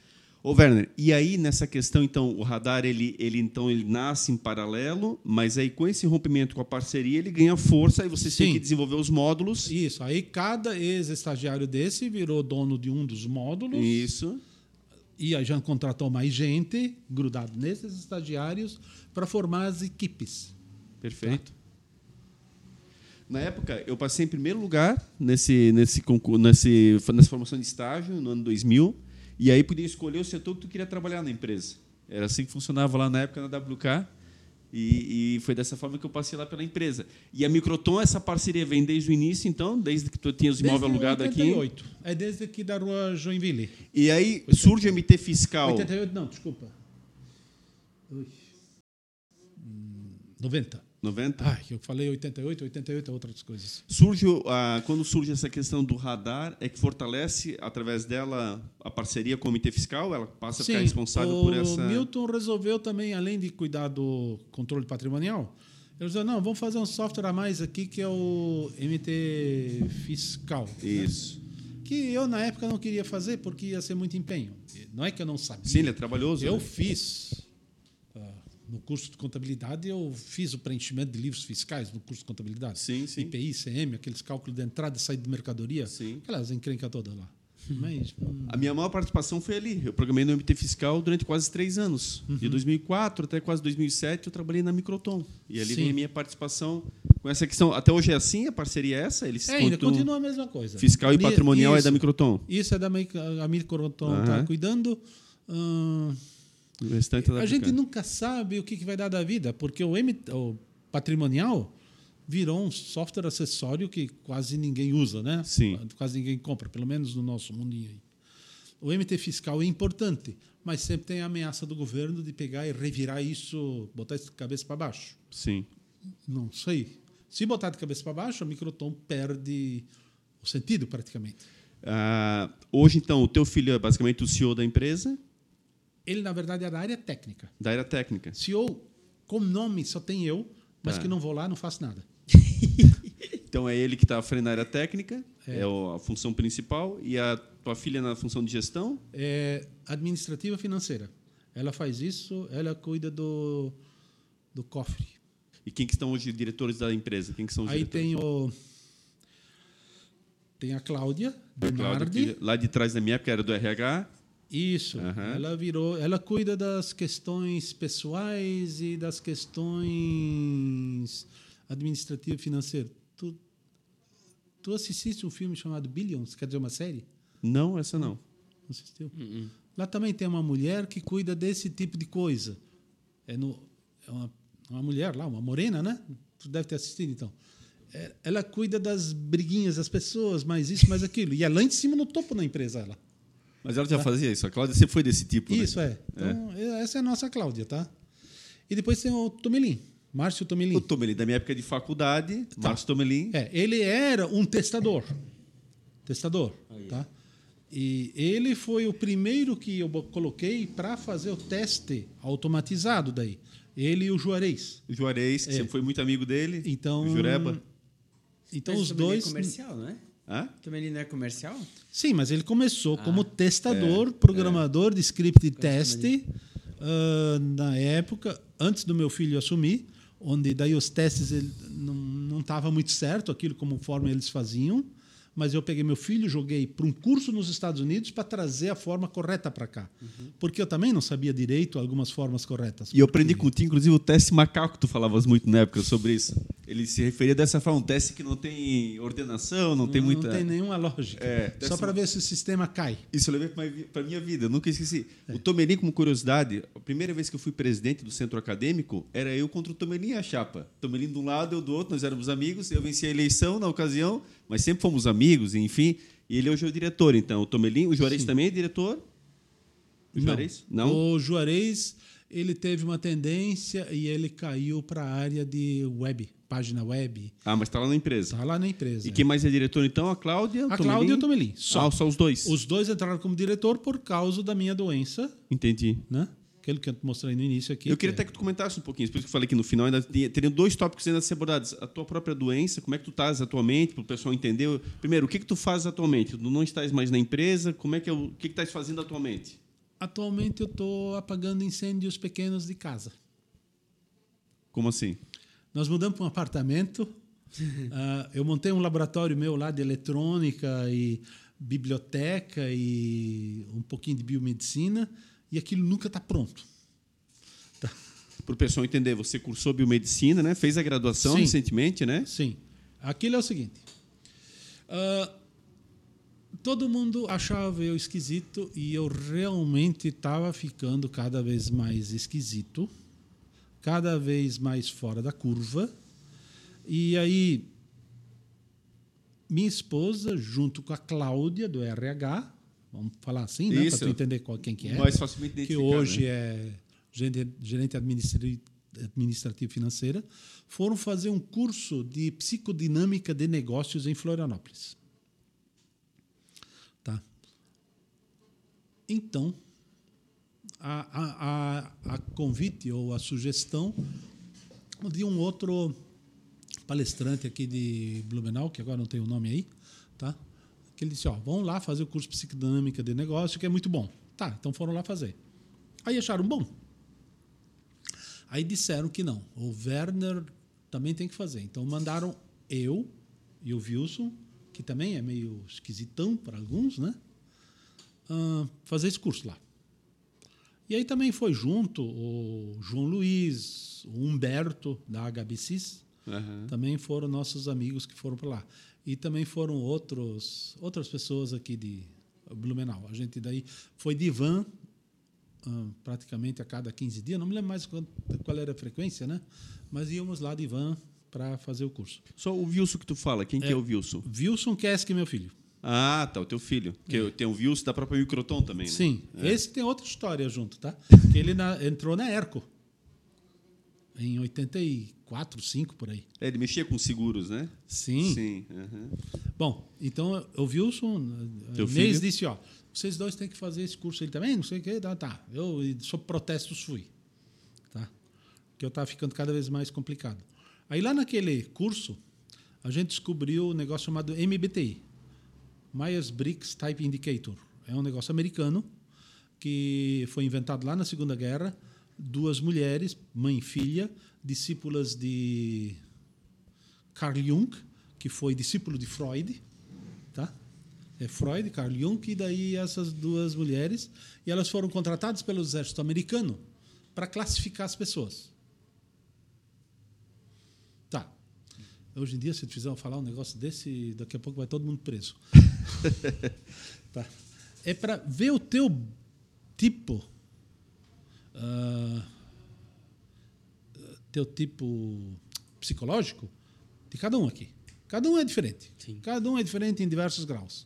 Então, um é mais orientado à área técnica, o outro é mais organizado, o outro é menos organizado, o outro é mais sensível, o outro é mais. Ele tem que ver as coisas direitinho e não por um sexto sentido.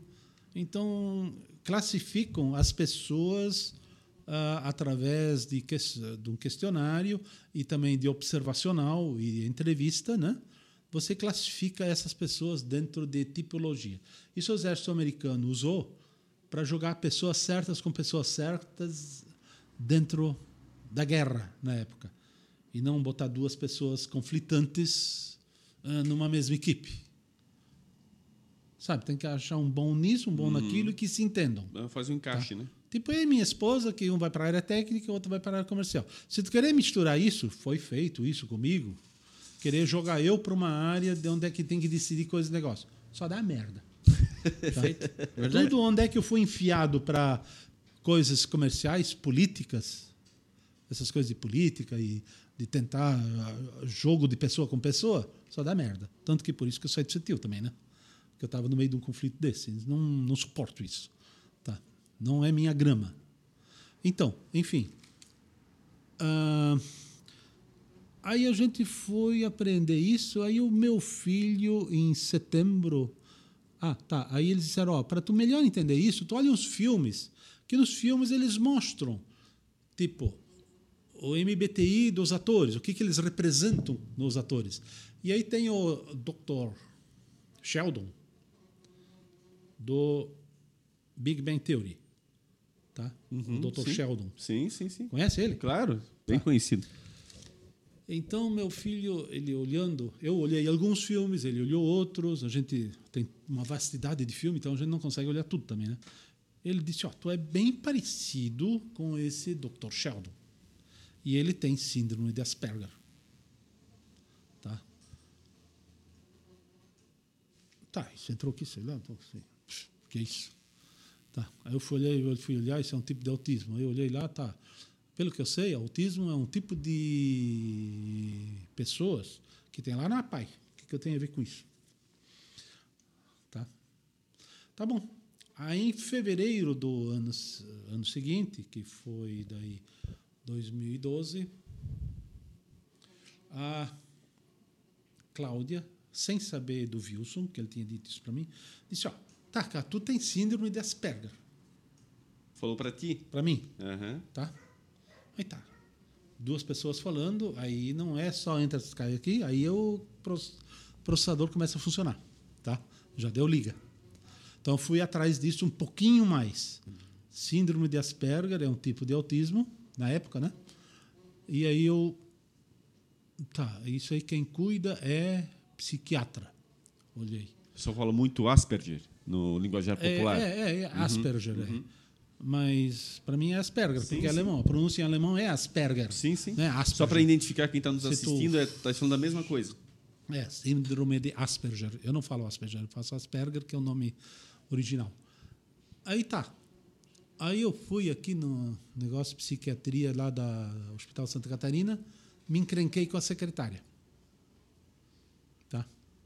Porque eu queria uma resposta conclusiva de cara. O cara queria cobrar 400 reais Tá, tem 400 reais, mas eu achava um absurdo. E aí o cara, a pessoa ainda dizer, não, mas isso aqui precisa depois voltar e tal, a gente precisa olhar e. Tá. Aí eu fui na internet. Aí eu peguei, listei. Quando você entra no Wikipedia, pelo menos na época, hoje não sei como é que está isso, você lista o que, que um síndrome, cara portador de síndrome de Asperger é. Ele é isso, isso, isso, isso, isso. As características. As né? características. Aí eu peguei, listei aquilo, arrancando fora tudo que fala de autismo ou síndrome de Asperger, deixando só a lista das perguntas, transformei as características em perguntas e eu apresentei para minha esposa, para minha filha, para o meu filho, para minha sogra, para uma pessoa, para outra, para outra, para outra. E para me dar uma nota de 0 a 10. Ganhei nota muito boa em todos os quesitos, de todo mundo. Gabaritou. É. Aprovado. Não, sim. Criei tudo acima de 8. tem um outra matéria lá, um outro item que eu tirei 5 também. Porque é uma síndrome, síndrome dentro de um espectro, aspecto- espectro. Então, não pontua tudo. Tem umas coisas que tá aí não tem, ou tem. Mas tá. Eu disse para minha esposa, ó, eu tenho isso aqui, é essa condição. Aí, aqui em Blumenau, me encrenquei, não, não acredito nisso aqui. Aí tinha uma um congresso voltado a médicos sobre essa situação em São Paulo. Aí disse, ó, nós vamos se, eu vou me inscrever, vai junto, vai. Foi lá. Aí ele disse, ó, isso aí é tu, isso é tu, tal, tal. Aí, por acaso, quem era um dos grandão do, do congresso lá era um médico aqui de Florianópolis chamado Rogério Rodrigues Rita, que na época tratava de crianças. Na época tinha um em cada 80 por aí, né? ou 60, tinha essa condição. Hoje isso já tem 1 em 35, comprovado pelo CDC. Está aumentando, É um número. está aumentando e segundo uma outra pesquisadora, acho que em 2025 uma em cada duas crianças vai nascer com uma condição dessas. Nossa Senhora. Tá? Mas isso é outra explicação para eu conseguir te comprovar isso. Sim, tá? sim, Isso sim, é- mas tendências. leva duas né? horas Tendências. tá? para eu te explicar isso. Já que eu tenho curso de biomedicina, eu sei de tudo, tal, né? Então leva duas horas. Ah, então chegando lá em São Paulo, ele perguntou assim: é de um filho de vocês? Não, é eu. Tá. Então aqui está o telefone da secretária, marca, marca consulta lá. Aí eu marquei consulta lá, né? Floripa daí. Floripa. Não fui sozinho, foi minha esposa e foram meus dois filhos juntos. Ah, já vamos marcar a família toda para ver se isso passou alguma coisa para os filhos, quais as problemáticas que, que tem isso na, na hereditar- hereditariedade. Tá, fui lá. E realmente aí ele fez exames, são feitos exames nos Estados Unidos, num tal do laboratório Great Plains, que na época era o mais é o que ele indicava por ser de fora pagava bem menos do que se faz aqui e só envia a amostra de urina, fezes e sangue para lá e deu e comprovou tudo. Eu, na época eu tinha alergia de 92 produtos alimentícios testados e outras coisas a 72 eu tinha alergia. Meu filho não tinha nenhum uma alergia. Isso é problema de intestino permeável, onde o meu intestino não consegue bloquear, deixar só entrar os nutrientes. Entram proteínas ah, parcialmente quebradas para dentro da circulação. Tá? E aí causa um monte de problemas no sistema imunológico, que o sistema imunológico quer combater aquilo, que isso não é para estar aqui. Tá? Quando o teu intestino está permeável. Tá? Tu, tens uma restrição alimentar? Então precisa de dieta para combater isso. Tá? A dieta minha exclui 100% assim que possível qualquer produto lácteo. Não vale esses, esses leites, ah, aqui contém lactase e tal. Não, não, esquece, nada, zero. É zero queijo, zero manteiga, zero. Nada disso tu consome. Nada disso. Então, nada de pizza, nada, nada dessas coisas. Pode ter um pouquinho num pão, não tem grandes problemas. Agora, queijinho no pão, esquece. Requeijão, esquece. Deu para entender? Sim. Então, esse é o ponto um. E já que não se sabe a causa direito, já pega e bota o glúten nessa história também. Caraca. Tá? Já tira o glúten. Porque alimento sem glúten é fácil de achar. Alimento sem queijo também é fácil. Só olhar lá, se não tem uma tonelada de queijo em cima, tu não come. Pronto, pastel com queijo, inventaram hoje. Pastel de carne com queijo lá dentro. Pastel de não sei o que com 300 gramas de queijo lá dentro. Isso é um saco hoje em dia para mim, tá? Então, tem que tirar o produto de leite. Onde o leite está bem composto, é zero. E tu era adepto disso? Tu gostavas desse tipo de alimento? Hum, Sim e não. Eu não gostava. Ah, então não faz tanta falta assim Não. ti. Mas acontece que tinha que ir em pizzaria para sociabilizar. Minha esposa dizia: oh, tu é um cara interno aqui, vamos numa Uhum. pizzaria participar da festa. Ali eu comecei a consumir esse tipo de coisa. E aí fui piorando com esse consumo oriundo de pizzarias. Porque o que que tu faz à noite para sociabilizar? Vai numa pizzaria. Eu não sei quanto tá isso hoje, mas na época era isso. Há 10 anos atrás. Uhum. Vai em pizzaria. Com a fama dos rodízios ainda, essa É, coisa isso, toda, né? é. Então tem que ir nisso, senão tu não é gente. Ô, Werner, eu- uma coisa que eu lembro muito, na época tu trazias muita. Tu tinhas uma mochila sempre, não sei se tu ainda, tu ainda fazia. Mochileiro ainda sou. Não, e botavas uma garrafa de água sempre, alguma coisa que tu tomavas. O que, que era? Aquilo é outra doença. Aquilo surgiu em 90. Pois é, que tu tinhas esse hábito. É água quente. Água Café, quente. água quente, chá quente, água quente. Tu trazias a tua própria. Sim, isso. Aquilo é oriundo de uma outra doença em 90. Nasceu no final de 89, início de 90. O que, que tinha em 90, quando isso surgiu? Eu tinha que trabalhar feito um condenado para tocar o ATDC, que é o controle patrimonial, tocar o Hércules e tocar todas as requisições todas as encrencas que vinham da empresa também, que era, sempre era convidado, onde muitas vezes eu confesso que eu fazia jogar uma moeda para cima na cabeça e ver, dar cara ou coroa para dizer sim ou não. Porque não era minha grama essas questões políticas. Se tu diz sim ou não, tanto faz, daqui a pouco muda tudo. Então esse foi um grande problema da época. E me incomodava muito esse tipo de coisa, a turma me incomodava. E aí também veio o plano Collor, tá? A gente se salvou. Mas deu um monte de estresse aquele plano Collor. Ah, tinha que fazer o manual da TDC. Não tinha o Milton direito na época ainda, naquela época. Então eu tinha que escrever o manual, porque ninguém estava afim de escrever o manual do ATDC, o manual do, de operação do cliente. Tá? Ninguém tinha tempo ou não queria. Tá, então eu escrevo essa encrenca. Então eu escrevi o manual, que também me deu um monte de estresse, porque é uma coisa que qualquer um podia fazer. Desculpa, redigir um manual técnico baseado no software que está funcionando, isso, ah, não é muito difícil. Tá? Então, mas como eu fiz o software, eu fiz. E aí a gente teve um problema que ah, nasceu William, que é um filho nosso, que três dias depois faleceu. E isso tudo foi acumulando um estresse, digamos. E esse estresse afetou o estômago, digamos, que daí eu não conseguia mais engolir. E aí um jeito de fazer a comida passar era tomar antes uns goles de alguma coisa quente. Que aí aquilo relaxava, dilatava, aí eu podia me alimentar. Eu fiquei magro, tá? Na época. Bem magro, Lembro, lembro muito disso. tá? E essa tua condição então de saúde atualmente, como é que tu estás?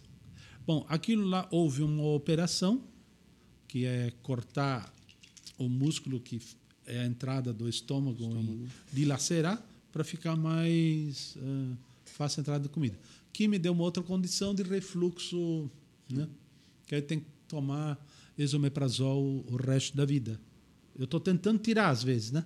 Aí eu tento, tentando ver qual é o chá que faz eu fazer, permitir a retirada disso. Eu estou fazendo esses cursos de tipo gastroenterologia funcional e nutrigenômica justamente para ver esses negócios de chás e o que, que ajuda e o que, que não ajuda. E uma participação, Edinho, que eu queria também só abordar com ele, que foge um pouquinho da empresa, mas que é fundamental, eu sei do tempo, está super estourado, mas é a tua função de rádio amador, que ajudou muito a cidade já. Ah, sim. toda em essa parte- 2008, eu que possibilitei ou viabilizei a comunicação terra-ar dos helicópteros que vieram lá do Bavex, é, como é o nome lá? A cidade do do Zeca Tatu lá, do Mazarop, Taubaté. Taubaté, né? Vieram até aqui os helicópteros né, na época. E aí não tinha comunicação terra-ar uhum. na frequência dos helicópteros. Aí eu peguei modificação de rádio, modificação de antena, fabricação de antena caseira mesmo. Eu instalei lá no primeiro aqui na prefeitura. Depois eu fui lá para o 23BI instalar todos os equipamentos para possibilitar isso, porque eles não tinham condições, não tinham equipamento. Que era uma época também de, do, do sistema do Lula e essa turma toda. Uh, a, Pode ir tocar. Vamos dizer, estrangular o exército, né? não liberaram nada. Meu filho fez NPOR, ele deu 20 tiros de fuzil lá, acho que uhum. nem isso. Tá. Isso não é treinamento militar de NPOR. Sim. Tu dá uns 20 tiros só. Sim. Tá. Mas, enfim, então. Não, foi um momento histórico, porque é a maior tragédia da história da Sim. cidade onde tivesse uma participação. Isso. Eu fui o primeiro a falar efetiva. daí para o tenente-coronel, na época do 23BI. Ó, nós estamos numa situação gravíssima lá no final do Garcia que não faz parte do script. Ele disse: é, mas eu tenho que seguir o script aqui no momento. Aí, hoje já era seis e pouco, a gente estava saindo da prefeitura, agora é noite, agora não vai levantar nenhum helicóptero Primeiro porque era nublado também, muitas vezes. Aqueles dias eram nublados. E como é que um helicóptero vai lá para o Garcia, cheio de morro, Sim. num tempo nublado? Não funciona. Né? Tá. Eu disse que eu recebi comunicação de lá que a coisa é, é escorregamento ou deslizamento de morros. E aí isso ficou fechado lá. Tem gente morrendo lá e gente brigando nos bares, enchendo a cara e fazendo confusão lá. Aí no dia seguinte eles comprovaram que o grande problema aqui era deslizamento e não enchente. Sim. E eles estavam muito em cima do script de enchente. Sim, da água só, né? Só em cima da água. E ali surgiu então toda uma nova, a partir desse momento, toda uma nova, vamos dizer, experiência da defesa civil em cima de enchente. Então, enfim, a minha contribuição foi possibilitar, no início, comunicação entre os bairros via rádio, que aí não depende de celular, não depende de nada, e depois possibilitar, logo em seguida, a comunicação terra-ar com os helicópteros, tá? que também não tinha, não estava funcionando, porque não tinha equipamento apropriado, e daí eu possibilitei esse tipo de coisa. Não, e aí essa parte do rádio amador, que de fato presta grandes serviços para a cidade, você é mais um em um momento Sim. trágico, mas nas grandes enchentes, inclusive, lembrar aí a dona Alda Niemeyer, Isso, né? que está hoje viva, né? mas está no né? apartamento. Está com mas, cento e poucos anos, né? É, né? Está bem avançado. Mas é. uma mulher, uma história fantástica que, de Sim. fato, né? Pouca gente conhece essas pessoas e foram fundamentais em momentos tão épicos. Sim. Então, podia deixar de lembrar do Werner, mais uma, uma história fantástica na cidade, totalmente fora de tecnologia, necessariamente, é. mas na comunicação, onde você também é muito, muito fera, muito hábil. E... Eu, eu tenho ainda os equipamentos e tenho dizer, a experiência. Eu, pegar, botar aquilo para funcionar e dou estoque. Mas, hoje, quando eu entrei na biomedicina, eu tinha que largar tudo isso. Eu tinha que largar alguma coisa para fazer biomedicina. Tá? Não dá para estar tá em todas as tudo, né? coisas. Então, não funciona. Sabe, eu sou uma pessoa só. Uhum. Então, eu quero fazer, vamos dizer, uma coisa perfeita. Então, larguei a parte radioamador, mas eu tenho, tenho antena montada e tudo isso. Werner, minha última pergunta. Onde é que chega a WK? O que, que tu vislumbra de futuro para a tua empresa? Tudo que tu construiu olhando para trás e olhando daqui agora adiante. Qual é o Essa futuro da empresa? Essa pergunta é uma incógnita. Nós vamos, segundo nossos levantamentos, a gente vai ficar bastante tempo uh, vivos, porque a gente tem um software que toda empresa precisa, né? que é no controle dos atos e fatos contábeis financeiros admin, né, da empresa, mas nós temos um grande rolo compressor vim, vindo noutra direção, que é, eh, digamos, a tendência socialista, onde o empresário é visto como um demônio, o lucro é visto como um crime. crime eh, e hoje o governo é dessa turma. Se continuar como está, a coisa vai continuando. Tá? Não, mas eu dependo das empresas existirem. Eu não estou hoje fazendo software de biomedicina, área da medicina. Apesar de ter sido um, sonho uns 10 anos atrás, quando eu comecei a entrar na biomedicina. Menos de 10, né? Há 5 anos atrás. Mas aí veio uma outra doença que, ó, eu disse, eu parar com essa naba toda. Tá. Mas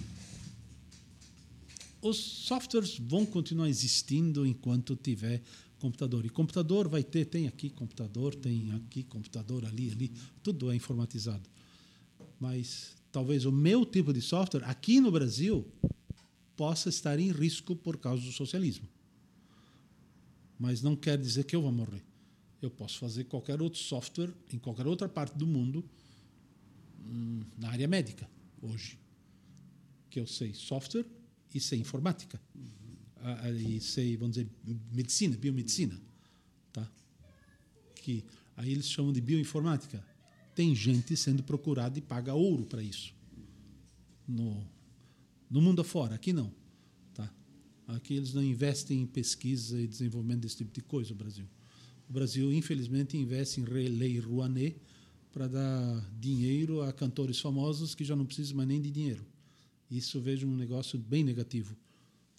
Tanto que eu fui numa palestra onde estava um, um dos reitores da FURB ele perguntou por que, que o empresariado, em geral, não ajuda a investir na faculdade, como em outras partes do mundo.